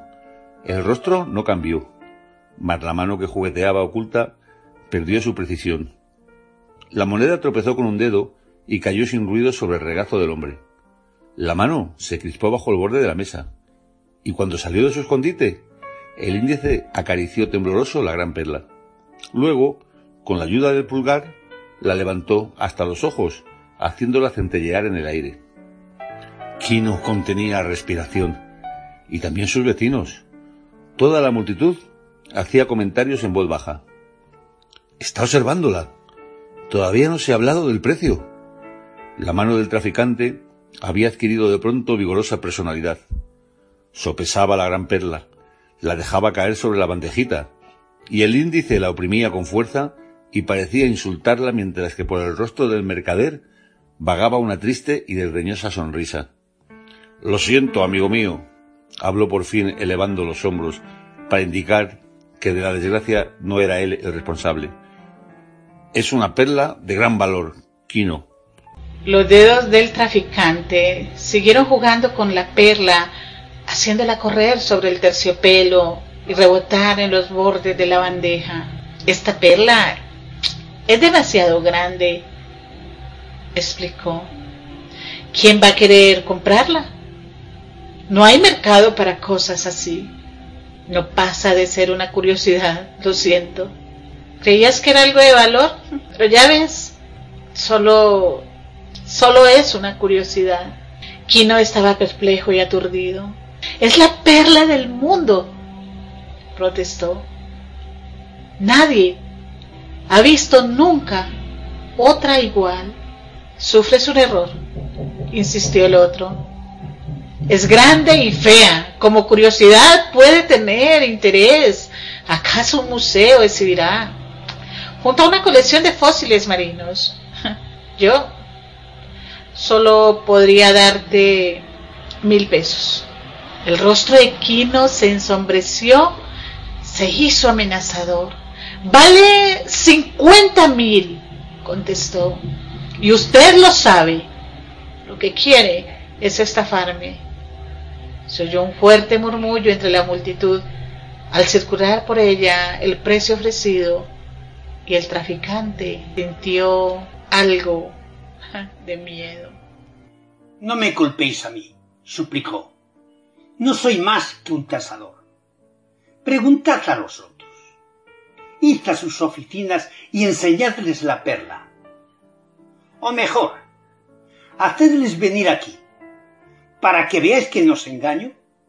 Muchacho, llamó, y cuando su criado apareció en la puerta de la trastienda, le ordenó Ve a casa de tal, de tal otro y de tal otro. Diles que se pasen por aquí y no les expliques el motivo.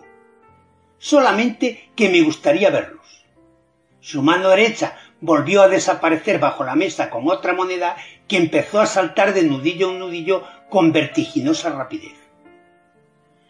Los amigos de Kido hablaban con volabilidad, habían temido que sucediera una cosa así. La perla era grande, pero tenía un extraño tinte que desde el principio les había inquietado. Y después de todo, mil pesos no eran nada despreciables. Eran una riqueza relativa para un hombre que no poseía nada. Supongamos que Kino los aceptara. Al fin y al cabo, el día antes estaba en la miseria. Pero Kino había endurecido su espíritu y sus pensamientos. Sentía el roce del destino. Se creía rodeado de un círculo de lobos famélicos. Ola el vuelo lúgubre de voraces buitres sobre su cabeza. Sentía el hielo maligno en torno suyo y se sentía inerme, indefenso. En sus oídos rugía la música del mal y sobre el terciopelo centelleaba la perla, de la que el cazador no podía apartar los ojos. Los curiosos, agolpados en la entrada, se apartaron para dejar pasar a los tres compradores de perlas. Se había hecho el silencio, pues nadie quería perderse una palabra, un gesto o una expresión. Quino callaba y observaba. Sintiendo una leve presión en su espalda, se volvió para encontrarse con los ojos de Juana, que le devolvieron las fuerzas. Los recién llegados no se miraban, ni tampoco a la perla. El dueño del local habló así. He fijado un precio a esta perla, y el dueño no lo halla justo. Voy a pedirles que la examinen y hagan una oferta. Fíjate, indicó Aquino, que no he mencionado cuál era el precio. El primero de los convocados, seco y estirado, pareció ver la perla por primera vez en aquel instante. La cogió, la hizo girar entre índice y pulgar, y la arrojó con desprecio sobre la bandeja. No me incluyáis en la discusión, exclamó. No voy a hacer oferta alguna, me niego. Esto no es una perla, es una monstruosidad. Y sus labios se curvaron desdeñosamente. Segundo, hombrecillo de tímidos modales y voz muy aguda, la tomó a su vez y la examinó con gran cuidado. Sacó una lupa de su bolsillo y se valió de ella para estudiar la perla. Empezó a reír suavemente. Los compradores se miraron unos a otros. Se dieron cuenta de que habían ido demasiado lejos. Sabían que se les reñiría severamente por su fracaso. Y en un esfuerzo el que había pujado más alto propuso podría llegar hasta mil quinientos, pero Quino se abría paso entre la multitud. Las voces llegaban a él muy debilitadas, pues la sangre rabiosa le ensordecía.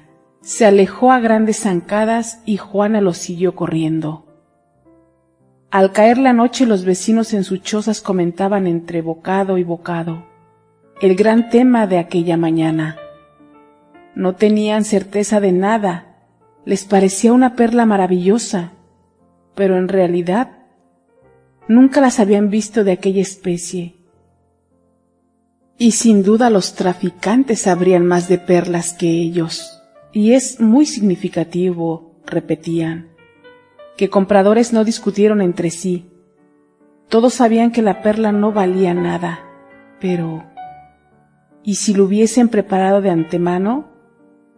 Si es así, ¿toda nuestra vida hemos estado siendo estafados acaso? Arguía uno. ¿Acaso habrá sido mejor que quien hubiese aceptado los mil quinientos pesos? Era mucho dinero, más del que había visto nunca. Puede que Quino fuese un loco. Supongamos que se fuera de veras a la capital y no encontrase comprador para su perla. No sobreviviría a una cosa así. ¿Y ahora? decían los temerosos. Ahora que los había desafiado, los especuladores ya no querrían tratar con él. Podría ser que Quino se hubiera cortado la retirada con su actitud. Otros oponían que Quino era valiente y que tenía razón. De su valentía todos podían sacar provecho.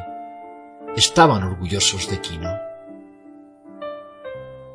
En su casa Quino yacía sobre el jergol meditando. Había enterrado la perla bajo una piedra del fogón y ahora miraba los dibujos de tela del colchón hasta que sus arabescos le mareaban. Había perdido un mundo para no ganar ninguno y tenía miedo.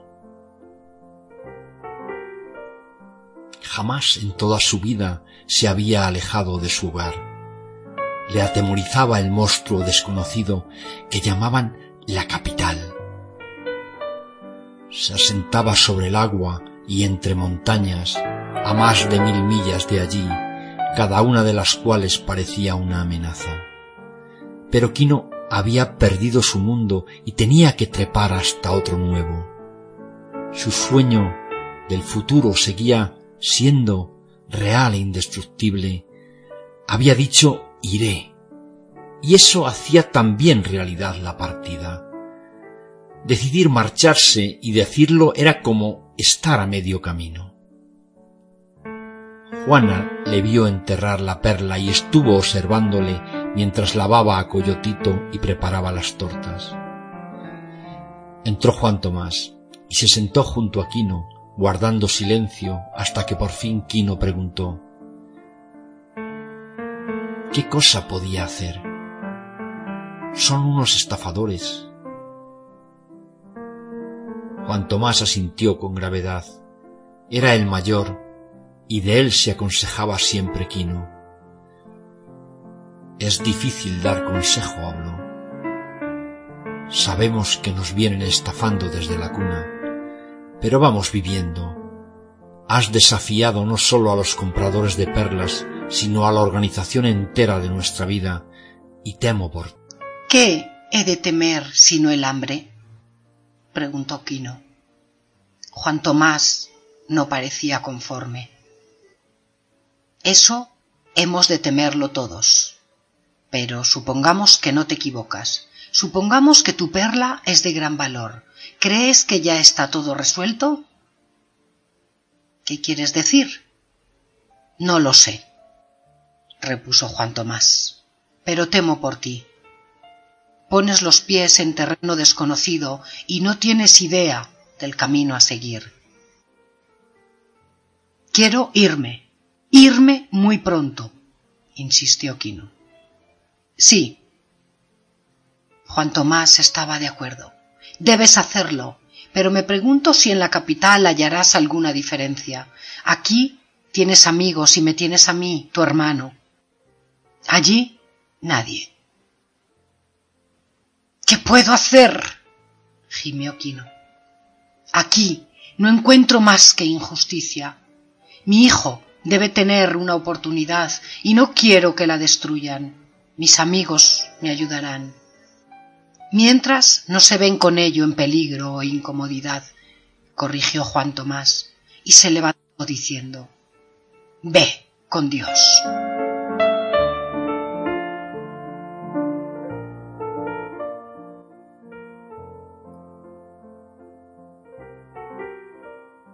Quino repitió Ve con Dios y no levantó la voz al decirlo, pues las palabras aquellas le habían estremecido. Mucho después de que Juan Tomás se hubiese marchado, Quino seguía meditabundo, le invadía el letargo gris de la desesperanza. Vela todos los caminos cerrados y en su cabeza sonaba la música enemiga. Sus sentidos servían, pero su cerebro se hacía copartícipe de la vida externa a él, don particular de su raza. Así, oía todos los rumores de la noche, las quejas soñolientas de los pájaros, la agonía pasional de los gatos, el avance y retroceso de las olas sobre la playa y el susurro del viento. A su olfato llegaba el punzante olor de los residuos vegetales abandonados por la marea. Ante sus ojos tenía incesantemente el dibujo del colchón recogiendo la luz de un leño que chisporroteaba. Juana lo miraba preocupada, pero sabiendo que le ayudaría más guardando silencio y permaneciendo cerca de él, y aunque ella también oía la canción del mal, luchaba contra ella, canturreando la melodía familiar, tranquilizadora, cálida y poética. Tenía a Coyotito en los brazos y a él le cantaba para ahuyentar el mal, y su voz casi derrotaba la amenaza del negro espíritu. Juana lo miraba preocupada, pero sabiendo que le ayudaría más guardando silencio y permaneciendo cerca de él. Y aunque ella también oía la canción del mal, luchaba contra ella canturreando la melodía familiar, tranquilizadora, cálida y poética. Tenía a Coyotito en los brazos y a él le cantaba para ahuyentar el mal y su voz casi derrotaba la amenaza del negro espíritu. Aquí no se movía ni pedía la cena. Ella sabía que cuando la quisiera la pediría. Sus ojos eran las de un poseso y seguía con atención el vuelo en torno a la casa de una amenaza casi materializada, el furtivo arrastre de algo que acercaba su salida al exterior en tiniebla. Algo sombrío y terrorífico, pero que le llamaba, amenazándolo y desafiándolo. Su mano derecha buscó bajo su camisa el cuchillo. Sus ojos estaban abiertos. Se puso en pie y fue hasta la puerta. Juana quería detenerlo. Levantó una mano y la boca se le abrió en mudo grito de terror. Largamente miró Quino la oscuridad antes de perderse en ella. Juana oyó el arrastre de sus pies, el rumor de la lucha, los sordos golpes. Permaneció helada de terror y al cabo sus labios se entreabrieron como las de un gato, descubriendo su dentadura. Dejó a Coyotito en el suelo, tomó una gran piedra del fogón y salió corriendo, pero ya era tarde. Quino estaba en el suelo, tratando de incorporarse, y no se veía a nadie próximo a él. Solo se oía el rumor del agua y el silbido del viento, pero el mal se hallaba allí mismo, escondido entre las matas del cercado, a la sombra de la casa, entre los pliegues del aire nocturno. Juana dejó caer la piedra, rodeó a Quino con sus brazos y le ayudó a levantarse y entrar en la casa. Manaba sangre de su pelo y la mejilla tenía un profundo corte desde la oreja a la barbilla. Quino solo estaba consciente a medias y sacudía la cabeza de un lado a otro. Su camisa estaba desgarrada y sus pantalones casi arrancados de la cintura. Juana le obligó a sentarse en el jergón y le limpió la sangre con su falda. Le llevó un poco de pulque y después de haberlo bebido, seguía él sacudiendo la cabeza. ¿Quién? preguntó Juana. No lo sé, contestó Quino. No pude verlo. Juana le lavaba ahora con agua el corte de la cara, mientras él miraba fijamente ante sí. Quino, esposo mío, exclamó ella. Quino, ¿me oyes? Te oigo, contestó él con torpe lengua. Quino, esta perla está maldita. Destruyámosla antes de que lo haga con nosotros. Aplastémosla entre dos piedras. Arrojémosla al mar, a donde pertenece. Está maldita. Mientras ella hablaba, la luz del hogar relucía en los ojos de Quino con destellos amenazadores. No, contestó. Lucharé contra todo esto y ganaré. Hemos de aprovechar nuestra única oportunidad. Golpeó el colchón con el puño. Nadie nos arrebatará nuestra fortuna. Su mirada se suavizó y apoyó con dulzura una mano en el hombro de Juana. Créeme, le dijo, soy un hombre. Y su rostro adquirió inteligente expresión. Por la mañana tomaremos la canoa, primero por mar y luego por tierra. Llegaremos a la capital. Tú y yo no toleraremos que nos estafen. Soy un hombre. Quino, dijo ella tímidamente, temo por ti. Pueden matarte. Devolvamos la perla al mar. Sí, rugió él, soy un hombre. Ella guardó silencio, porque la entonación de su voz era autoritaria. Durmamos un poco, ordenó. A primera hora partiremos. ¿No tendrás miedo de acompañarme? No, esposo mío. Él la miró con ojos cariñosos y le tocó una mejilla. Durmamos un poco, repitió. Una luna tardía se elevó en el cielo antes del primer canto de gallo. Quino abrió los ojos en la oscuridad al sentir un movimiento junto a él, pero se mantuvo inmóvil. Sus ojos escudriñaron las tinieblas y a la pálida luz lunar que se filtraba por la pared de ramaje, vio como Juana se levantaba despacio. La vio ir hacia el fogón y apartar las piedras sin ruido. Luego, como una sombra, se deslizó hacia la puerta. Se mantuvo un momento junto a la cuna de Coyotito. se dibujó su figura en el umbral y desapareció. Aquino le ahogaba el furor. Se levantó y la siguió tan silenciosamente como ella, oyendo sus rápidos pasos hacia la playa. La vio surgir más allá de la línea de los matorrales y avanzar insegura hacia la orilla. En aquel momento ella se dio cuenta de que la seguía y empezó a correr. Su mano se alzaba para arrojar su presa cuando él alcanzó la muñeca y le hizo soltar la perla. La golpeó en la cara con el puño cerrado, haciéndola caer sobre las piedras, y la golpeó con el pie en el costado. A la pálida luz vio como el agua la cubría parcialmente, pegando la falda a sus piernas.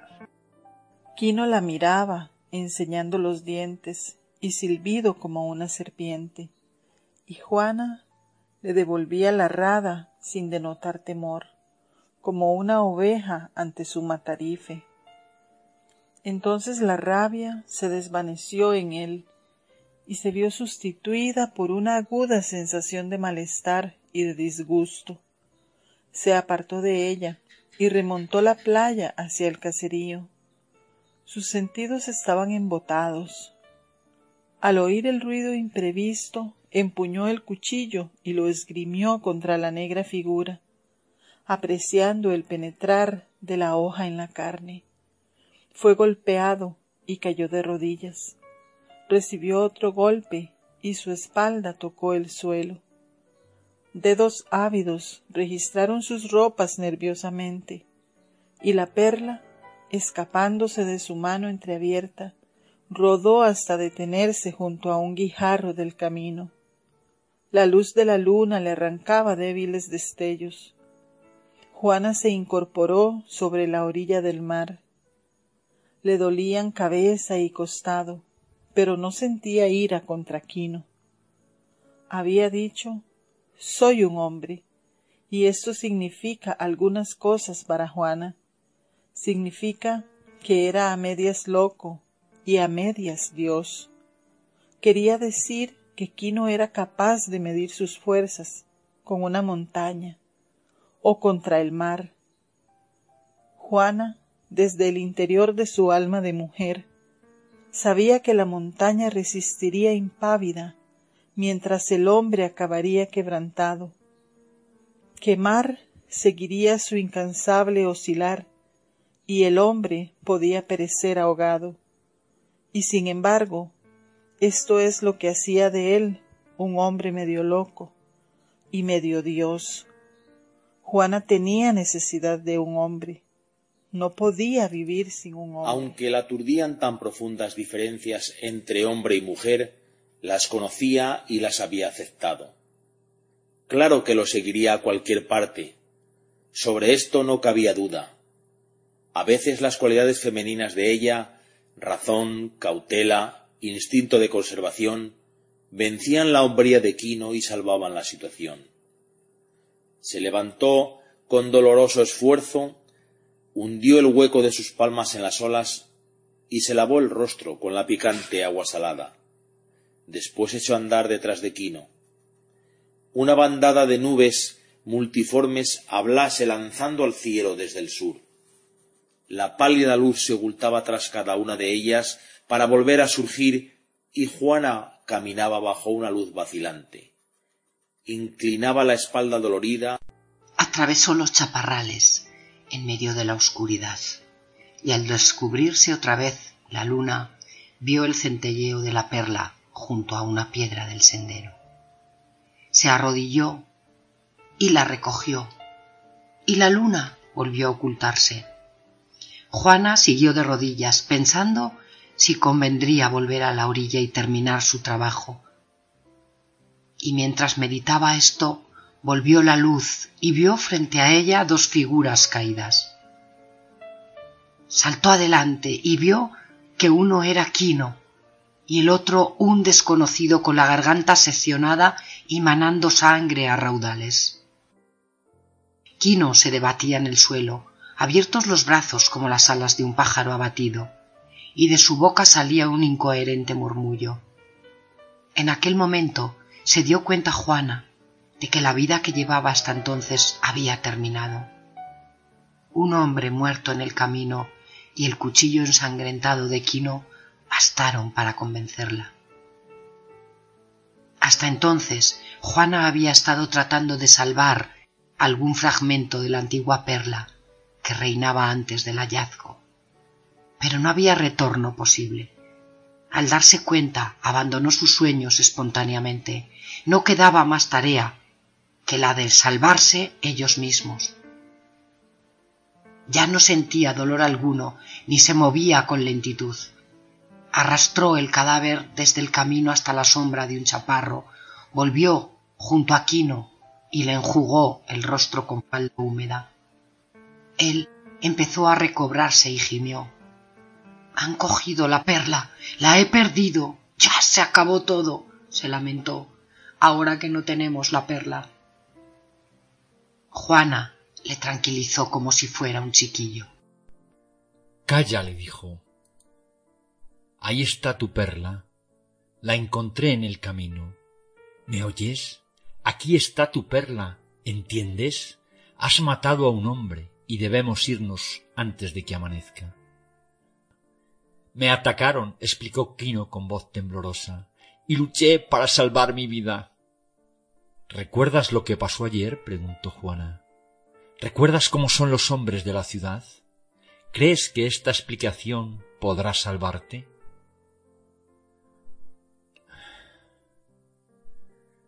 Quino exhaló un largo suspiro y trató de vencer su modorra. No, contestó. Tienes razón. Su voluntad se tonificó y volvió a ser un hombre. Ve a casa y trae a Coyotito, ordenó, y todo el maíz que encuentres. Sacaré la canoa y nos iremos. Cogió el cuchillo y se separó de ella. Dando un traspiés llegó hasta su canoa, y cuando la luz lunar se hizo más fuerte, vio el gran orificio practicado en el fondo de la embarcación. Una ira destructora lo invadió, dándole fuerzas. Las tinieblas se cernían sobre su familia, la música maldita llenaba la noche, silbando sobre los manglares, acompasada por el batir de las olas. Aquella era la canoa de su abuelo, heredada por generaciones, y ahora estaba inutilizada. Era una maldad que superaba toda imaginación. El asesinato de un hombre no era tan grave pecado como el asesinato de su canoa, porque una canoa no tiene hijos, no puede protegerse, y sus heridas no cicatrizan.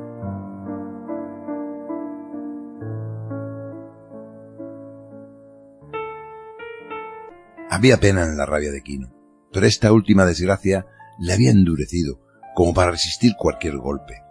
Era ya como una bestia, escondiéndose, atacando y viviendo tan solo para proteger a su familia no tenía conciencia clara del dolor que atenazaba su cabeza.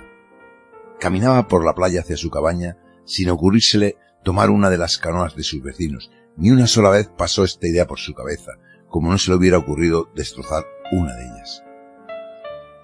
Los gallos alzaban sus voces y el alba no estaba lejana, pero las paredes de las chozas escapaba el humo de los tempranos fuegos. Y en el aire se notaba ya el aroma de las tortas, ya se agitaban los pajarillos en los matorrales, la luna debilitaba su luminosidad y las nubes se apelmazaban hacia el sur. El viento era fresco y penetraba en el estuario, un viento inquieto y nervioso que olía a tormenta. Quino estaba recobrando algo de su animación, y no eran confusas sus ideas, solo quedaba una cosa por hacer, y sus manos acariciaban primero la perla, luego el cuchillo. Vio un resplandor frente a él. Al instante una elevada llama saltó en el aire oscuro con salvaje estrépito. Quino inició una carrera, sabía que era una cabaña y conocía la rapidez con que ardían aquellas casuchas de ramas. Al correr, tropezó con una figura que se dirigía a él, Juana, con Coyotito, en los brazos y la manta de una mano. El pequeño lloraba de miedo y los ojos de Juana estaban muy abiertos. Quino podía ver que su casa había dejado de existir y no hizo pregunta alguna, pero ella explicó.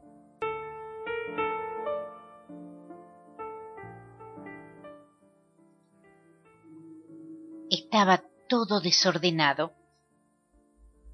Había agujeros por todo el suelo y mientras yo lo miraba, le prendieron fuego desde afuera. La vívida luz de incendio acentuaba la rigidez de las facciones de Quino. ¿Quién? preguntó. No lo sé, repuso ella. Hombres del infierno. Los vecinos salían de sus casas procurando salvar sus propiedades del fuego. De súbito Quino sintió miedo recordó el hombre muerto en el sendero y tomando a Juana por el brazo, la llevó a la oscuridad, pues sabía que la luz era peligrosa para él. Meditó un momento entre las sombras y luego se dirigió a la casa de su hermano Juan Tomás, en la que entró seguido de Juana. Fuera oía los chillidos de los niños y los gritos de los mayores pues sus vecinos suponían que él estaba dentro de la casa en llamas. La cabaña de Juan Tomás era casi igual a la de Quino. Casi todas eran idénticas, dejando entrar por los cuatro costados aire y luz. Así Juana y Quino, acurrucados en un rincón, veían la terrible pira vieron hundirse el techo en llamas y pronto convertirse la hoguera en un fúnebre rescoldo abrasado. Oyeron las exclamaciones de sus amigos y el llanto agudo de Apolonia, la esposa de Juan Tomás, que siendo la pariente más cercana, dirigía los lamentos por la extinción de la familia. De pronto se dio cuenta de que su pañuelo de cabeza no era el mejor de los que tenía, y corrió a su casa en busca de otro más apropiado. Mientras rebuscaba en un arcón, oyó la voz de Quino que decía Apolonia. No llores. No nos ha pasado nada. ¿Cómo habéis venido? preguntó ella. No hagas preguntas. Ve a buscar a Juan Tomás y dile que venga sin que se entere nadie más. Esto es muy importante, Apolonia. La mujerona vaciló un instante, perpleja, y al cabo dijo Sí, cuñado. No tardó en regresar con Juan Tomás. Este encendió una vela, se acercó a ellos y ordenó a su mujer Apolonia, ponte en la puerta y no dejes entrar a nadie. Como era el mayor, asumía toda la autoridad. Y bien, hermano, empezó. Fui atacado en la oscuridad, explicó, y en la lucha he matado a un hombre, ¿Quién?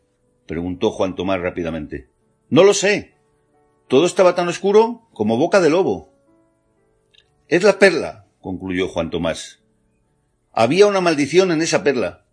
Deberías haberla vendido, liberándote así de la maldición. Puede que aún estés a tiempo de venderla y comprar la paz para ti y los tuyos. Oh, hermano mío, se me ha hecho una gran ofensa, imperdonable. Mi canoa está rota en la playa, mi casa ardido y en los chaparros hay un hombre muerto. Todas las salidas están cortadas. Tienes que ocultarnos, hermano. Quino, mirando de cerca a su hermano, vio honda preocupación en sus ojos y se adelantó a una posible negativa. No por mucho tiempo, aclaró con presteza. Solo, solo hasta que llegue la noche.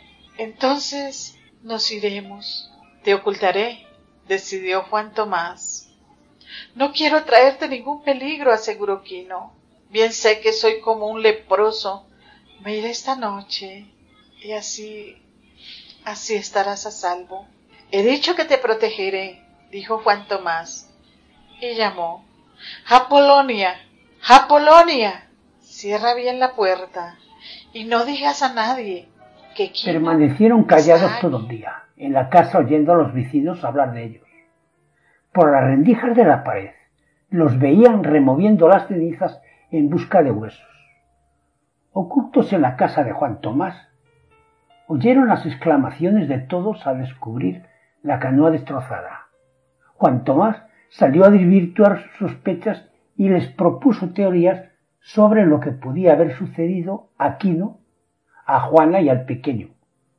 A uno les decía Supongo que se habrán ido hacia el sur para escapar al mal que iba tras ellos.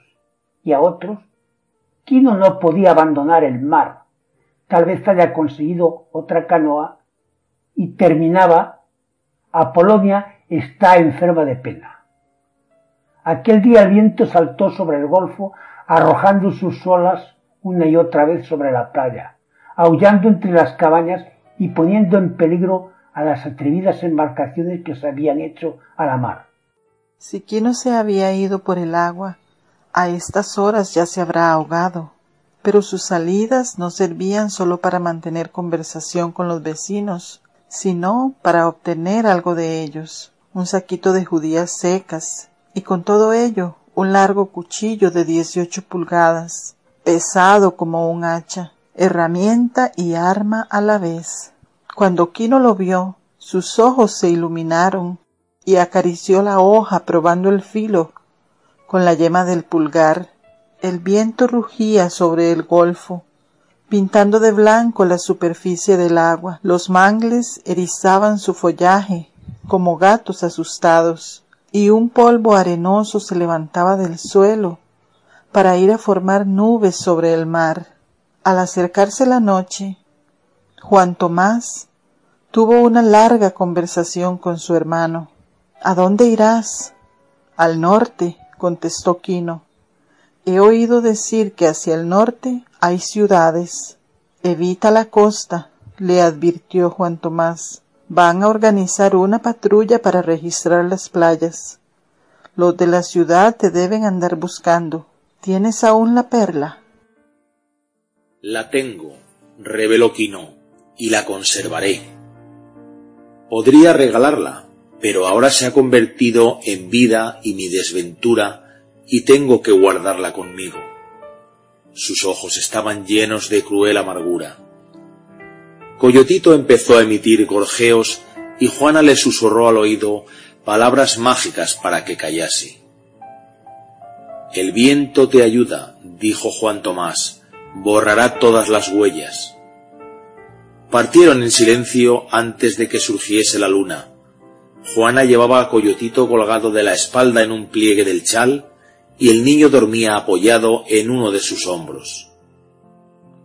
Juan Tomás abrazó a su hermano dos veces, lo besó en ambas mejillas.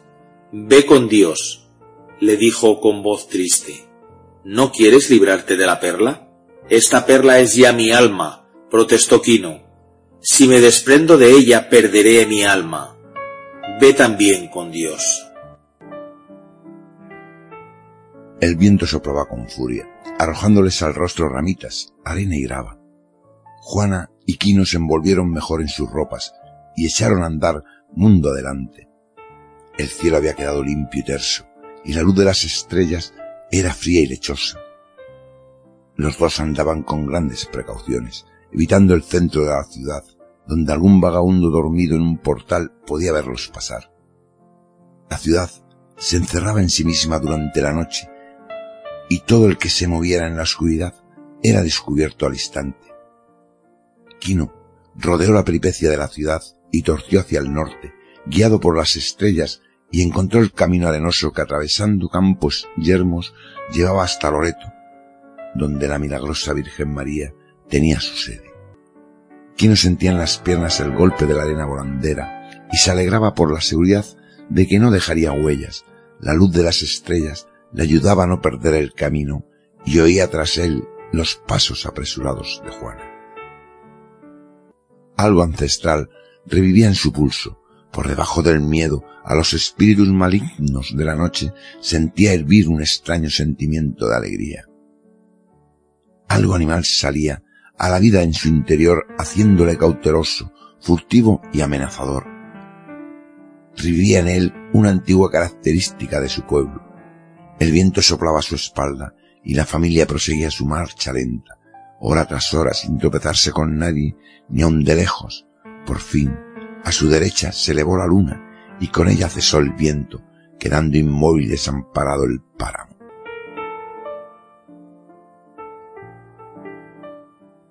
Ahora veían claramente el camino, herido profundamente por huellas de carros Sin la ayuda del viento sus pisadas se harían visibles, pero ya se hallaban a considerable distancia de la ciudad y tal vez pasaran inadvertidas. Quino andaba sobre una de las huellas de ruedas y Juana lo imitaba. Cuando por la mañana un carro se dirigiese a la ciudad, borraría toda señal de su paso. Anduvieron toda la noche sin disminuir la marcha. Coyotito se despertó una vez y Juana hubo de pasarlo a sus brazos y acunarlo hasta que volvió a dormirse. Los genios malos de la noche danzaban en torno suyo. Los coyotes aullaban y reían en las espesuras, y los mochuelos silbaban y gritaban desde los árboles. En una ocasión pasó a lo lejos una bestia grande pisoteando la maleza. Quino empuñó el gran cuchillo y al hacerlo le pareció sentirse a salvo de todo. La música de la perla triunfaba en su mente. Bajo ella, la tranquila melodía de la familia, ambas a compás con sus pasos sobre el polvo. Al llegar la aurora, Quino miró a un lado y otro en busca del refugio para el día. Lo halló en una plazoleta natural que debió haber sido refugio de ciervos, completamente escondida tras una espesa arboleda. Cuando Juana se sentó y se dispuso a amamantar a su hijo, Quino volvió al sendero. Desgajó una rama y con ella barrió las huellas de sus sandalias en el punto en que habían abandonado el camino. A los primeros rayos del sol oyó aproximarse un carro. Se escondió en la cuneta y lo vio pasar, arrastrado por cansinos bueyes. Cuando se hubo perdido de vista, volvió a salir y se cercionó de que sus huellas habían quedado aplastadas. Borró las que acababa de hacer y regresó junto a Juana. Esta le entregó las tortas que Apolonia le había preparado y después se quedó dormida. Quino se sentó en el suelo y se puso a mirar las, las hormigas en sus viajes ordenados. Marchaban en columna y con el pie les interrumpió el paso. Entonces ellas treparon sobre el pie y prosiguieron su camino. El sol se levantaba abrasador. Ya se de menos la proximidad del golfo, porque el aire era tan seco que los matorrales crujían por efecto del calor y desprendían un fuerte olor resinoso. Cuando Juana despertó, el día estaba muy avanzado. Hay que tener mucho cuidado con aquel árbol que ves allí, le explicó su marido. No se puede tocar. Si luego te llevas la mano a los ojos, quedas ciego. También hay que precaverse del árbol que sangra. Es aquel de más allá, si lo cortas, se pone a sangrar y trae mala suerte. Ella asentía todo sonriendo. Pues ya lo sabía. ¿Crees que procurará dar con nosotros? Lo intentarán, contestó Quino. El que nos encuentre tendrá la perla. Ya creo que lo intentarán. Juana aventuró.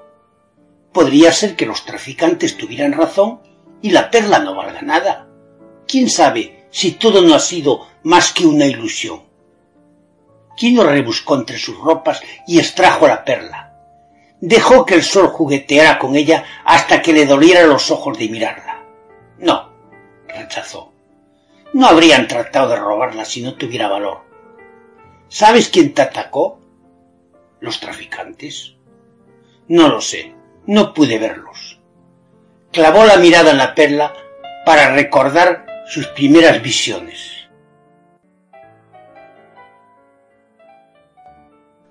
Cuando por fin la venda, tendré un rifle, dijo en voz alta, y miró la reluciente esferilla en busca de su rifle, pero no vio más que un cuerpo tendido en el suelo y manando sangre de una herida en la garganta.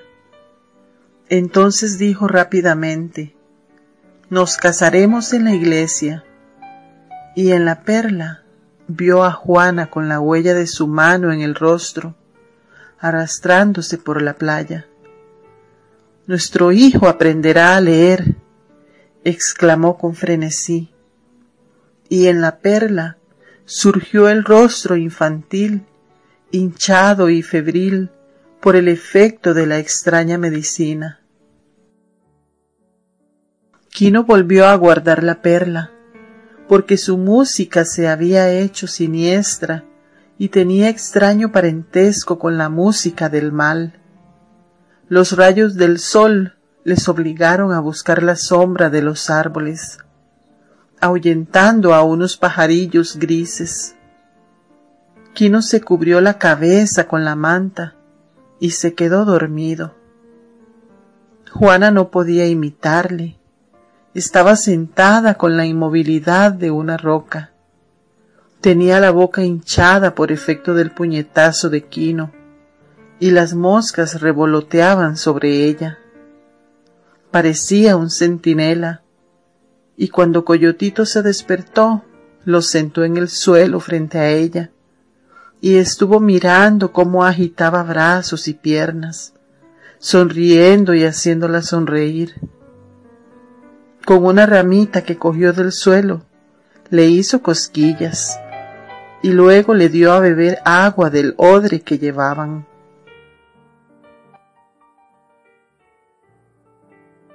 Quino se agitó en sueños, gritando con voz gutural, mientras su mano se movía en un simulacro de lucha.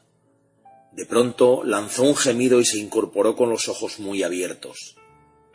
Trató de escuchar algo, pero sólo oyó el crepitar de los vegetales y el viento silbando en la lejanía.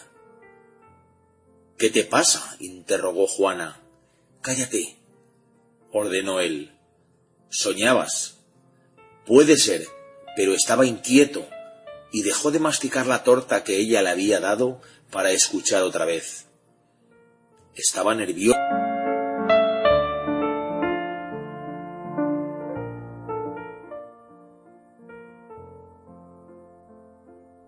Entraban los dos en la ciudad por el camino del interior, y no iba Juana detrás de Quino, como siempre, sino a su lado. Tenían el sol a la espalda y parecían empujar ante sí largas tiras de sombra. Quino llevaba un rifle al brazo y Juana un chal formando una pelota a la espalda. El chal estaba manchado de sangre seca y oscilaba con el paso de ella, cuyo rostro estaba endurecido por la fatiga y por la tensión con que intentaba dominar a aquella. Sus grandes ojos miraban al vacío. Los labios de Quino estaban apretados, como sus mandíbulas, y explicaban los testigos que el miedo iba con él, peligroso como una tormenta en ciernes. Relatan los mismos que ambos parecían distantes de cuanto existía de humano. Habían atravesado la tierra del dolor y alcanzado la margen opuesta. Había algo mágico en torno a ellos.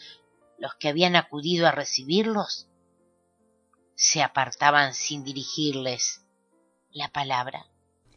No volvió junto a ella. Por un momento fue su cuerpo una mancha oscura en la entrada de la cueva, y luego desapareció. Juana se adelantó hasta la abertura y miró hacia afuera miraba como un mochuelo desde su agujero en la montaña, y a su espalda dormía el niño sobre la manta. Juana murmuraba su extraña mezcla de oración y conjuro, sus avemarías y sus imprecaciones contra aquellos lúgubres seres inhumanos,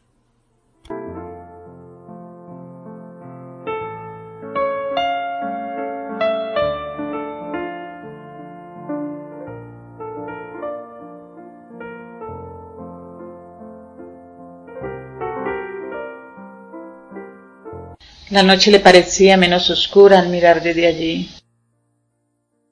Y al este del horizonte veía una cierta luminosidad reveladora de la próxima aparición de la luna. Y al mirar hacia abajo,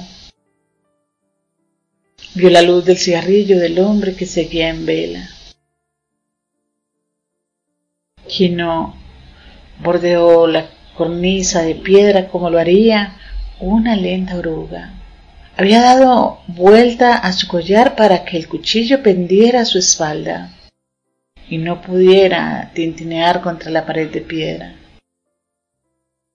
Sus dedos extendidos tanteaban las montañas, hallaban apoyo en las salientes de las rocas y su pecho revelaba sobre el muro un lento avance. Al llegar al agua, se detuvieron y miraron hacia el golfo. Quino dejó en el suelo su rifle. Rebuscó entre sus ropas, extrajo la gran perla. Contempló su superficie gris y suave. Ante sus ojos desfilaban rostros malignos, entre resplandor de llamas.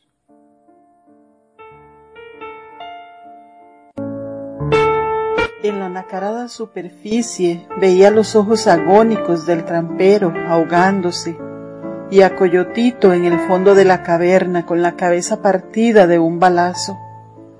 La perla era fea, gris, maligna. Quino oía su música, melodía de lo... Temblándole la mano, se volvió hacia Juana enseñándole la joya. Ella seguía a su lado, con el sanguinoliento saco al hombro. Miró la perla en la mano de él, luego a sus ojos y dijo en voz baja, No, tú. Quino echó atrás el brazo y lanzó la perla con toda su fuerza. La vieron brillar unos instantes a la luz del sol y luego la salpicadura en el mar a lo lejos. Permanecieron largo rato con la mirada puesta en el mismo punto. La perla entró en el seno de las aguas verdosas y descendió lentamente hasta el fondo. Los ondulantes tallos de las algas la atrajeron y ella se dejó abrazar. Las luces verdes del mar se repetían con gran belleza en su superficie. Por encima, el agua era un espejo ondulante. Un cangrejo que se arrastraba entre el limo levantó una nube de arena y cuando el agua recobró su nitidez, la perla había desaparecido. La música se convirtió en un murmullo que no tardó en extinguirse.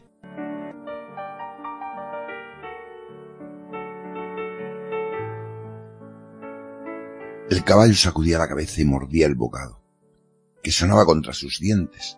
Luego de un relincho, al momento se volvieron los cazadores a mirarlo y observar la posición de sus orejas. Quino no respiraba y su espalda estaba arqueada bajo una terrible tensión muscular. El sudor bañaba su labio superior. Durante interminables minutos estuvieron agachados los tramperos y luego prosiguieron en la marcha mirando al suelo, seguidos por el hombre a caballo.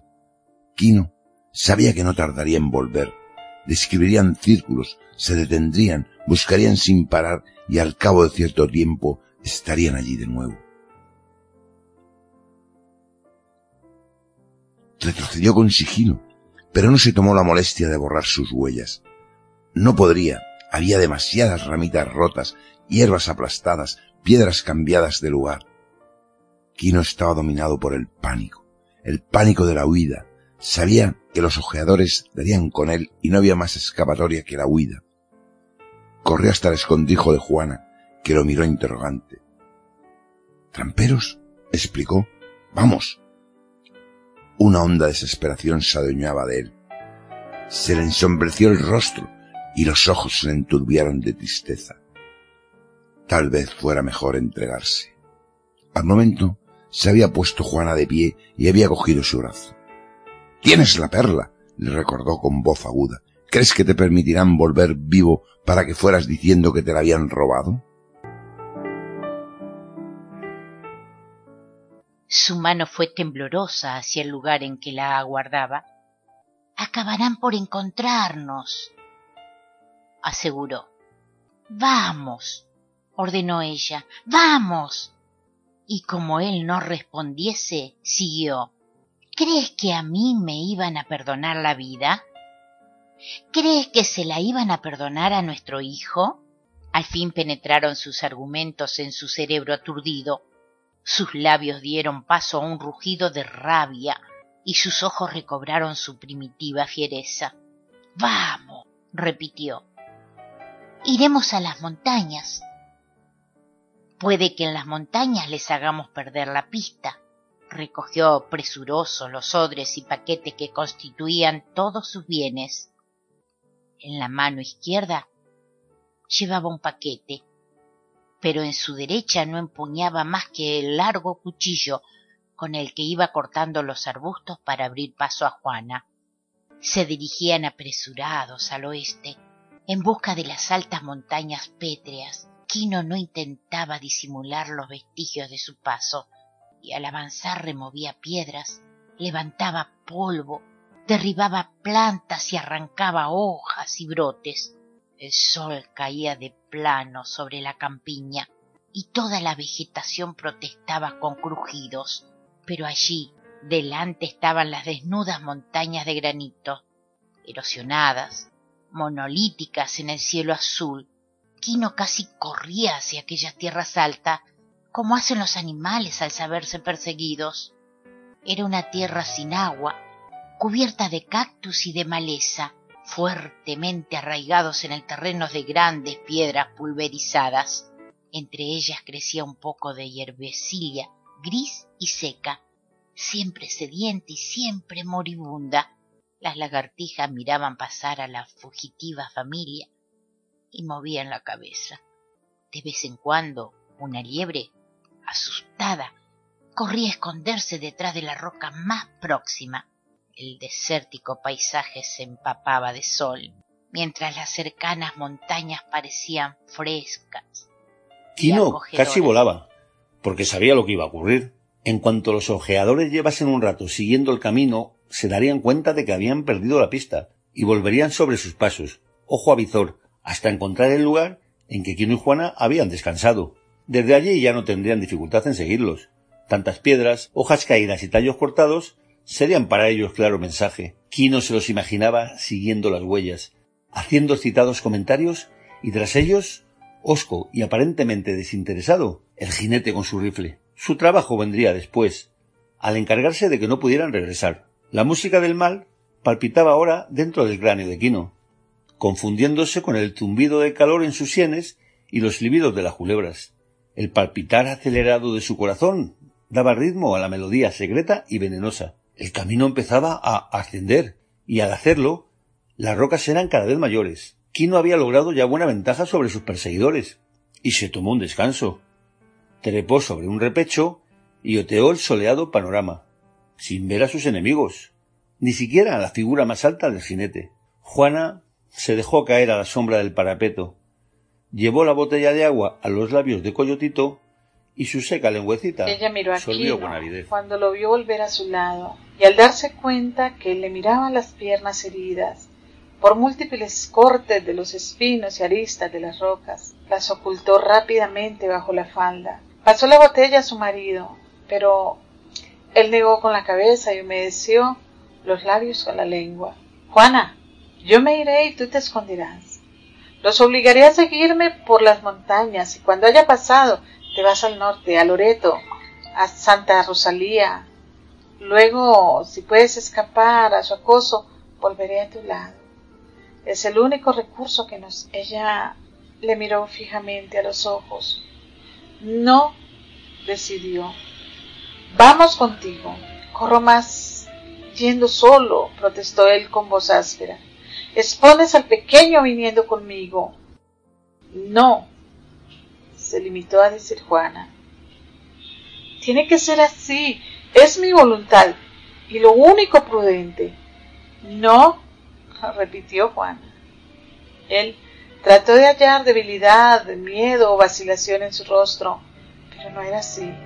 Sus pupilas brillaban. Entonces se encogió de hombros, desesperanzado, pero a la vez animado por la actitud de ella. Cuando emprendieron la marcha, ya no era una fuga regida por el pánico.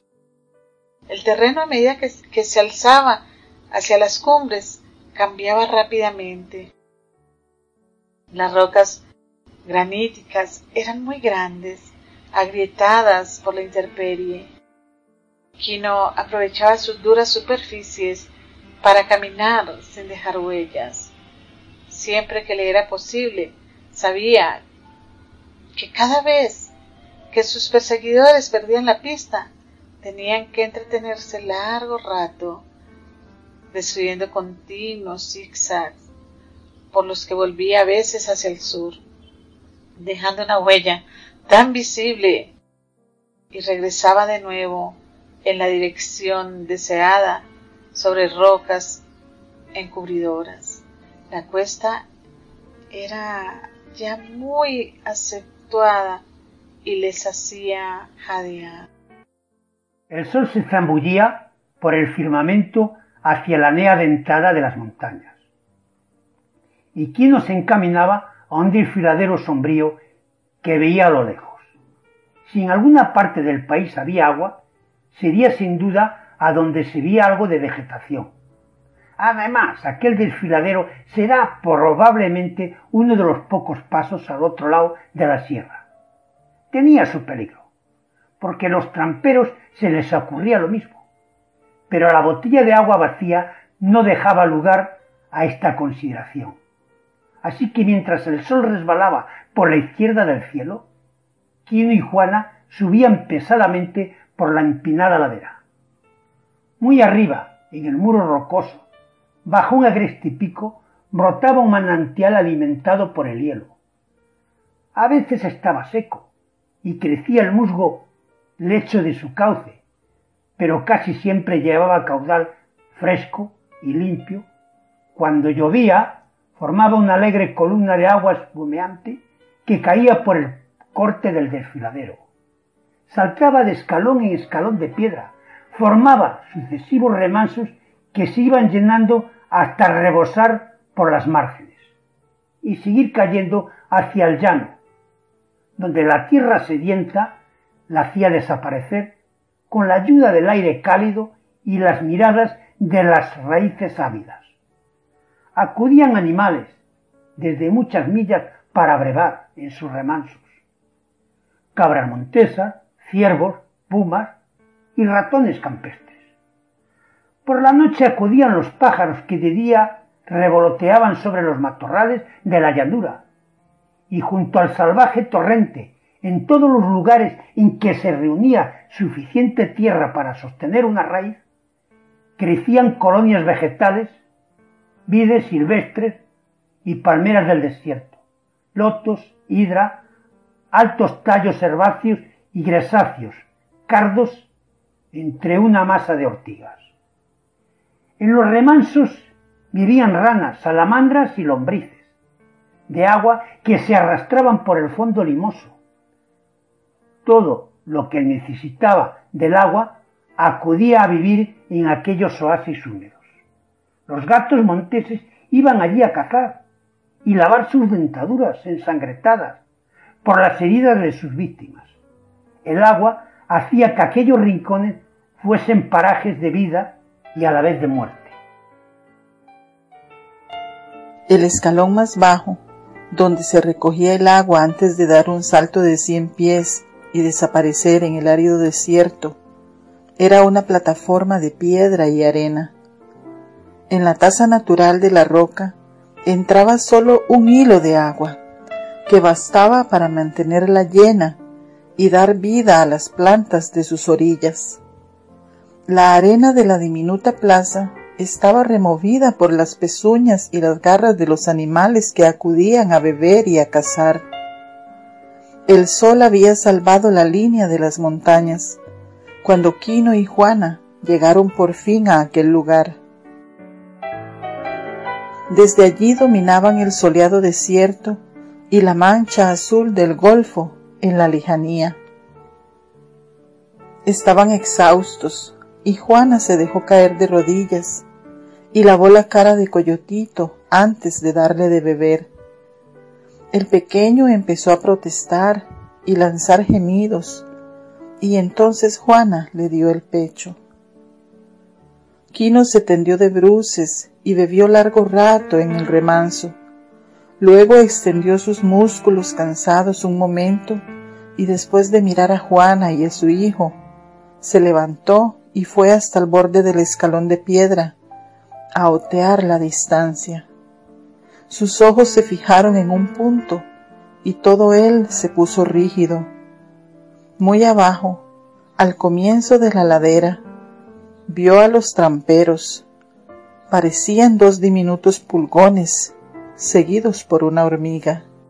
Juana se había vuelto a mirarlo y se dio cuenta de la rigidez de su espalda. ¿Lejos? preguntó con voz reposada. Estarán aquí al caer la noche, contestó Quino, y alzó la mirada hacia lo alto de la cortadura él, la sierra por la que descendía el torrente. Hemos de ir al oeste, declaró, y sus ojos escudriñaron la pared de piedra que se abría en el desfiladero. A una altura de unos cien pies descubrió unas cuantas cavernas naturales. Quitándose las sandalias, trepó hasta ellas y apoyándose en las irregularidades de la piedra con los pies desnudos. Las cuevas no tenían más que unos pies de profundidad, pero su suelo estaba inclinado hacia el interior. Quino llegó hasta la mayor y se metió dentro, comprobando la imposibilidad de ser vistos desde fuera. Se apresuró volver a Juana. Hay que subir hasta allí. Es posible que no nos encuentren. Sin oponer objeción alguna, ella llenó la botella de agua hasta arriba y Quino la ayudó a encaramarse hasta la caverna, entregándole luego todos los paquetes. Juana se sentó a la entrada del agujero y observó lo que él hacía. No trataba de borrar las huellas de su paso junto al torrente. En lugar de ello subió en dirección contraria al chorro de agua, arrancando a propósito maleza, arbustos, y luego volvió a descender. Estudió detenidamente el lienzo de roca que conducía a la cueva para cerciorarse de que no había huellas, y por fin regresó al lado de Juana. Cuando suban, explicó, nosotros bajaremos otra vez al llano. Lo único que me da miedo es que el niño se ponga a llorar. Debes tener cuidado de que no lo haga. No llorará, aseguró ella, llevando hasta la suya la cara de la criatura y mirándolo a los ojos, que le devolvieron la mirada con aire solemne. Se da cuenta de todo, exclamó Juana. Quino se había echado a la entrada de la cueva, apoyando la barbilla en los brazos cruzados y sin dejar de mirar el avance de la sombra azul, de esa montaña sobre la extensa llanura hasta las riberas del Golfo. Los ojeadores tardaban en aparecer, como si tuvieran dificultades con el rastro que Quino había dejado. Era de noche cuando llegaron al arroyo. Los tres iban a pie, pues un caballo no podía trepar montaña arriba. Vistas desde lo alto, eran tres figurillas exiguas que la noche se iba tragando poco a poco. El hombre del rifle se sentó a descansar y ojeadores se echaron junto a él. En la oscuridad brillaban sus tres cigarrillos. Y Quino, vela que comían y oía el murmullo de su conversación. Por fin llegaron las tinieblas negras y espesas en el corazón del desfiladero. Los animales frecuentaban los remansos y empezaron a acercarse. Pero al oler la presencia de hombres, se retiraron de nuevo a la oscuridad. Oyó un murmullo tras de sí.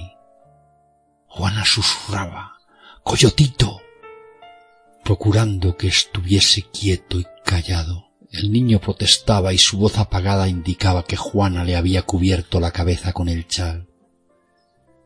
Al pie de la montaña brilló una cerilla, al pie de la montaña brilló una cerilla, y a la luz pudo ver que dos de los hombres dormían y el tercero montaba guardia con un rifle sobre las rodillas. Luego la luz se extinguió, pero dejó en la retina de Quino un cuadro imborrable. La vela a los dos hombres acurrucados como perros y el cabrillear de la llama en el cañón del rifle. Quino se retiró en silencio al fondo de la cueva. Los ojos de Juana parecían chispas, reflejando luz de una estrella. Quino se acercó a ella y pegó sus labios.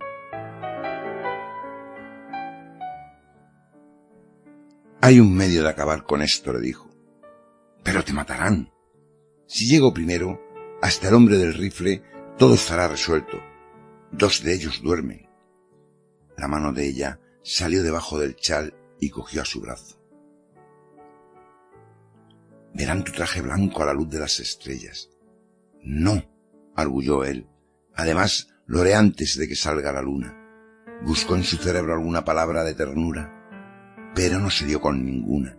Si me matan, se limitó a decir, quédate quieta y cuando se hayan ido, vete a Loreto.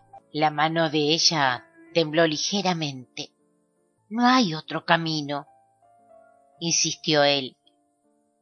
Si no lo hago así, por la mañana nos descubrirán. Ve con Dios, dijo Juana con voz temblorosa. Él la miró de muy cerca y vio sus grandes ojos abiertos. Alargó la mano y la apoyó unos momentos sobre la cabeza de Coyotito. Luego rozó con suavidad la mejilla de Juana, que contuvo el aliento.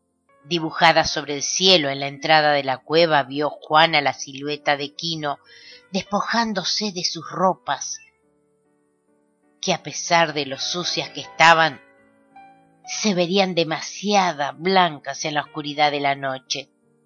Su piel curtida y morena la protegían mejor. Luego vio cómo ataba el mango del cuchillo al collar que pendía sobre su pecho, dejando así sus dos manos libres. No volvió junto a ella. Por un momento fue su cuerpo una mancha oscura en la entrada de la cueva, y luego desapareció. Juana se adelantó hasta la abertura y miró hacia afuera. Miraba como un mochuelo desde su agujero en la montaña, y a su espalda dormía el niño sobre la manta. Juana murmuraba su extraña mezcla de oración y conjuro, sus avemarías y sus imprecaciones contra aquellos lúgubres seres inhumanos.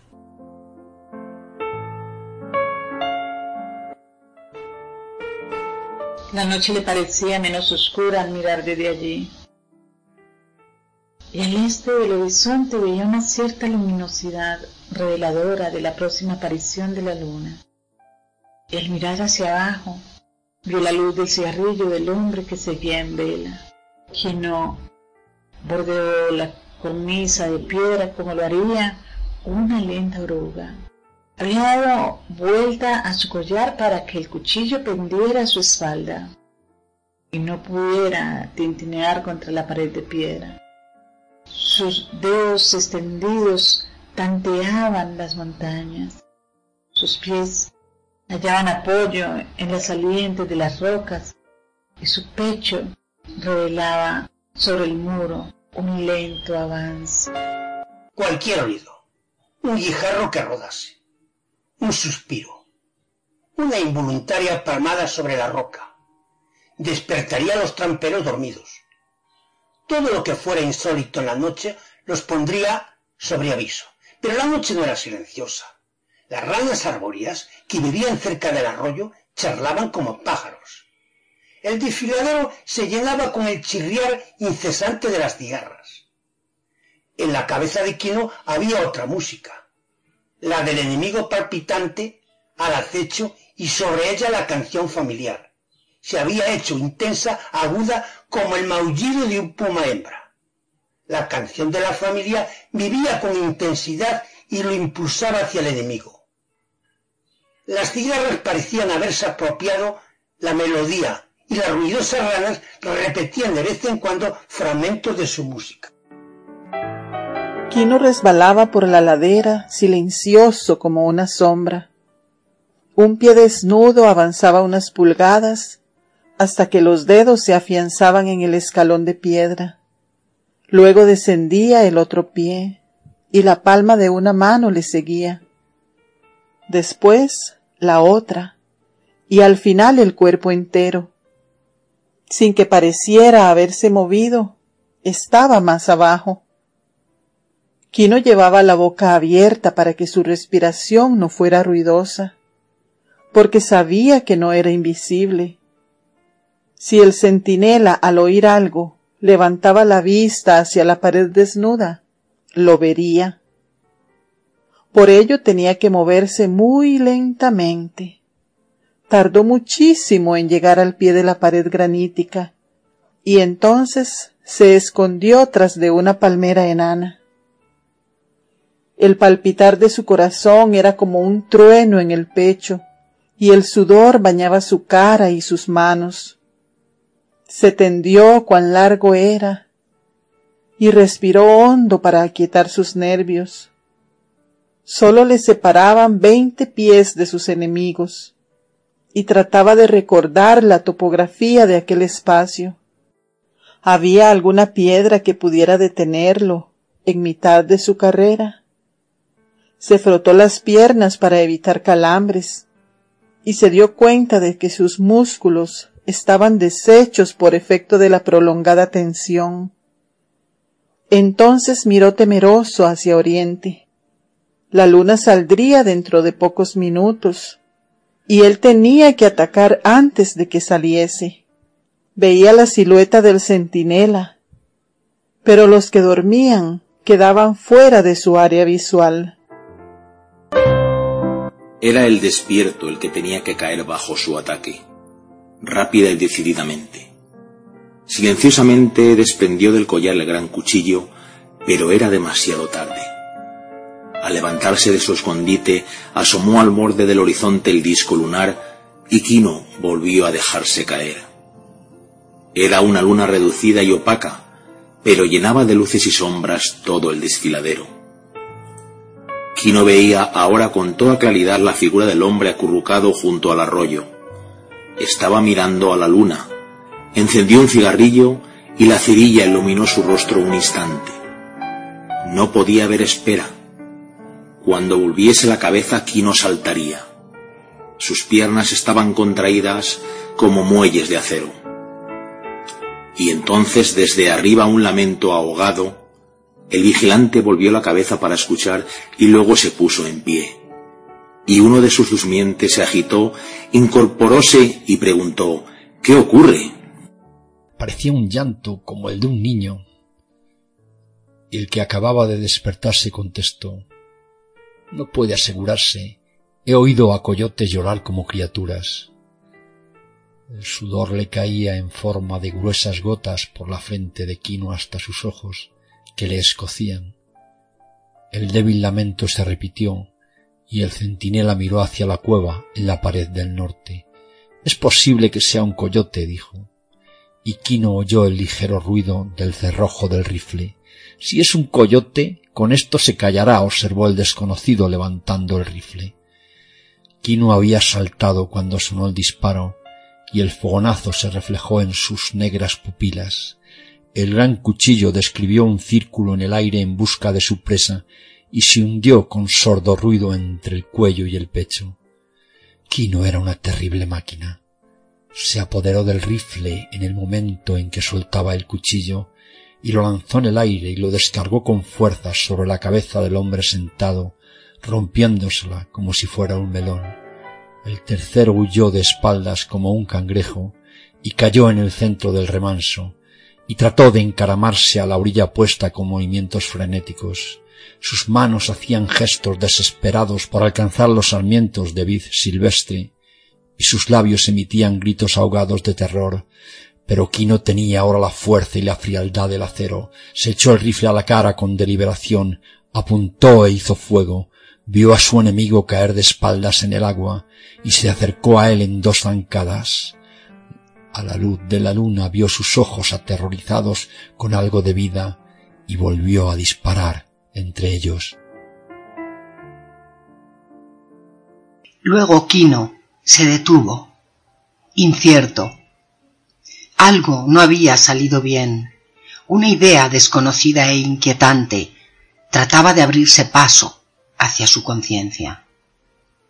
Ranas y cigarras habían callado. El cerebro de Quino se despejó un poco y se dio cuenta del sonido.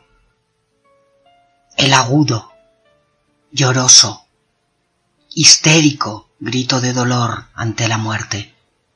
En la paz, todo el mundo recuerda el regreso de la familia. Puede que solo unos viejos lo vieran, pero también lo recuerdan aquellos que lo oyeron de labios de sus padres y abuelos. Es un suceso que parece haber ocurrido a todos y cada uno.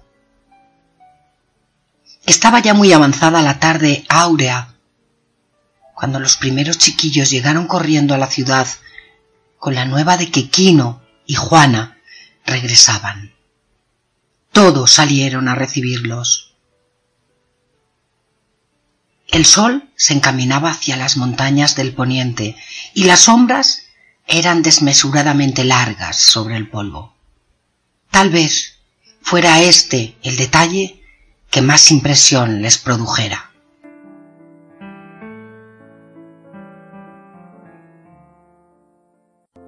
Entraban los dos en la ciudad por el camino del interior, y no iba Juana detrás de Quino, como siempre, sino a su lado.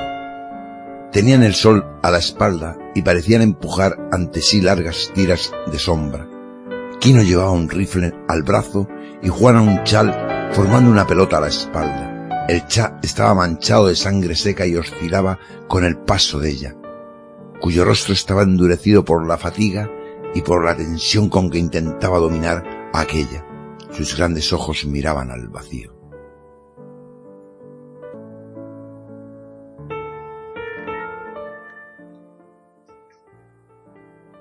Los labios de Quino estaban apretados, como sus mandíbulas, y explicaban los testigos que el miedo iba con él, peligroso como una tormenta en ciernes. Relatan los mismos que ambos parecían distantes de cuanto existía de humano. Habían atravesado la tierra del dolor y alcanzado la margen opuesta. Había algo mágico en torno a ellos. Los que habían acudido a recibirlos se apartaban sin dirigirles la palabra.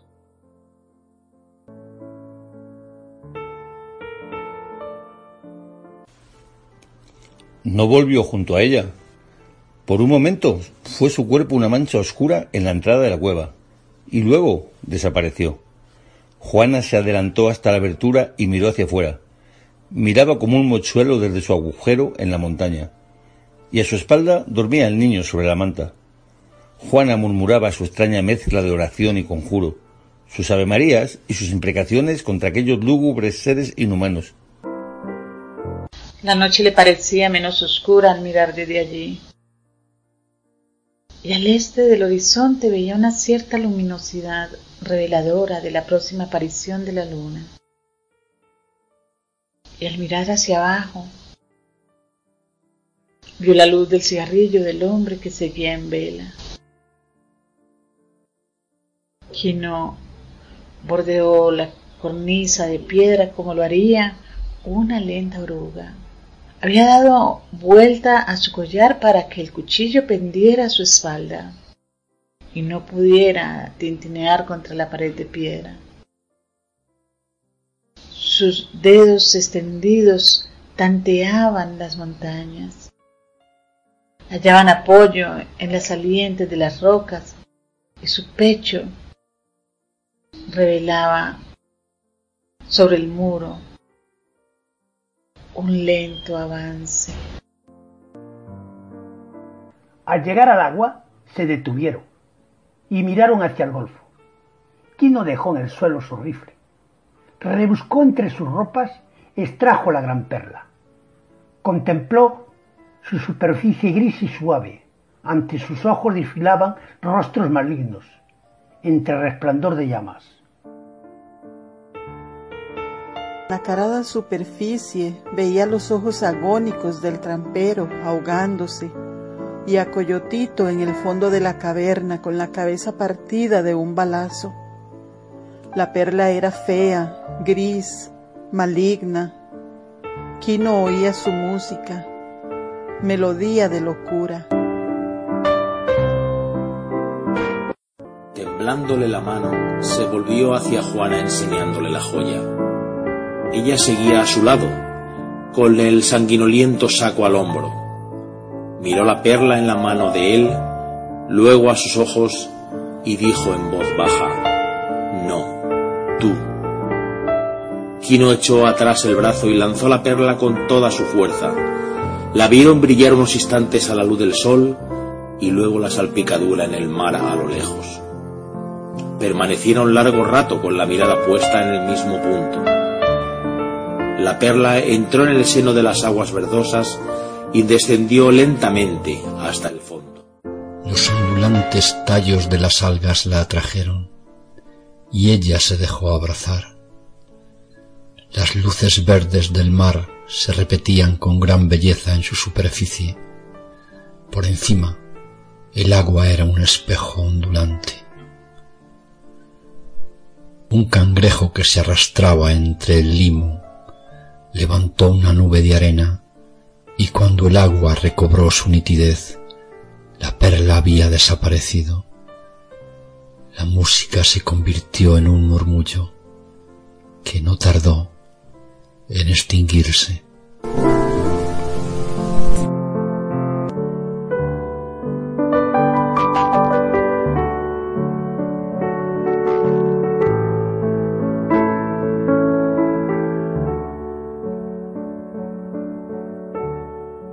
audiolibro del taller de lectura compartida de Saber es Poder de Elena Aranda, emitido para Acrópolis Radio.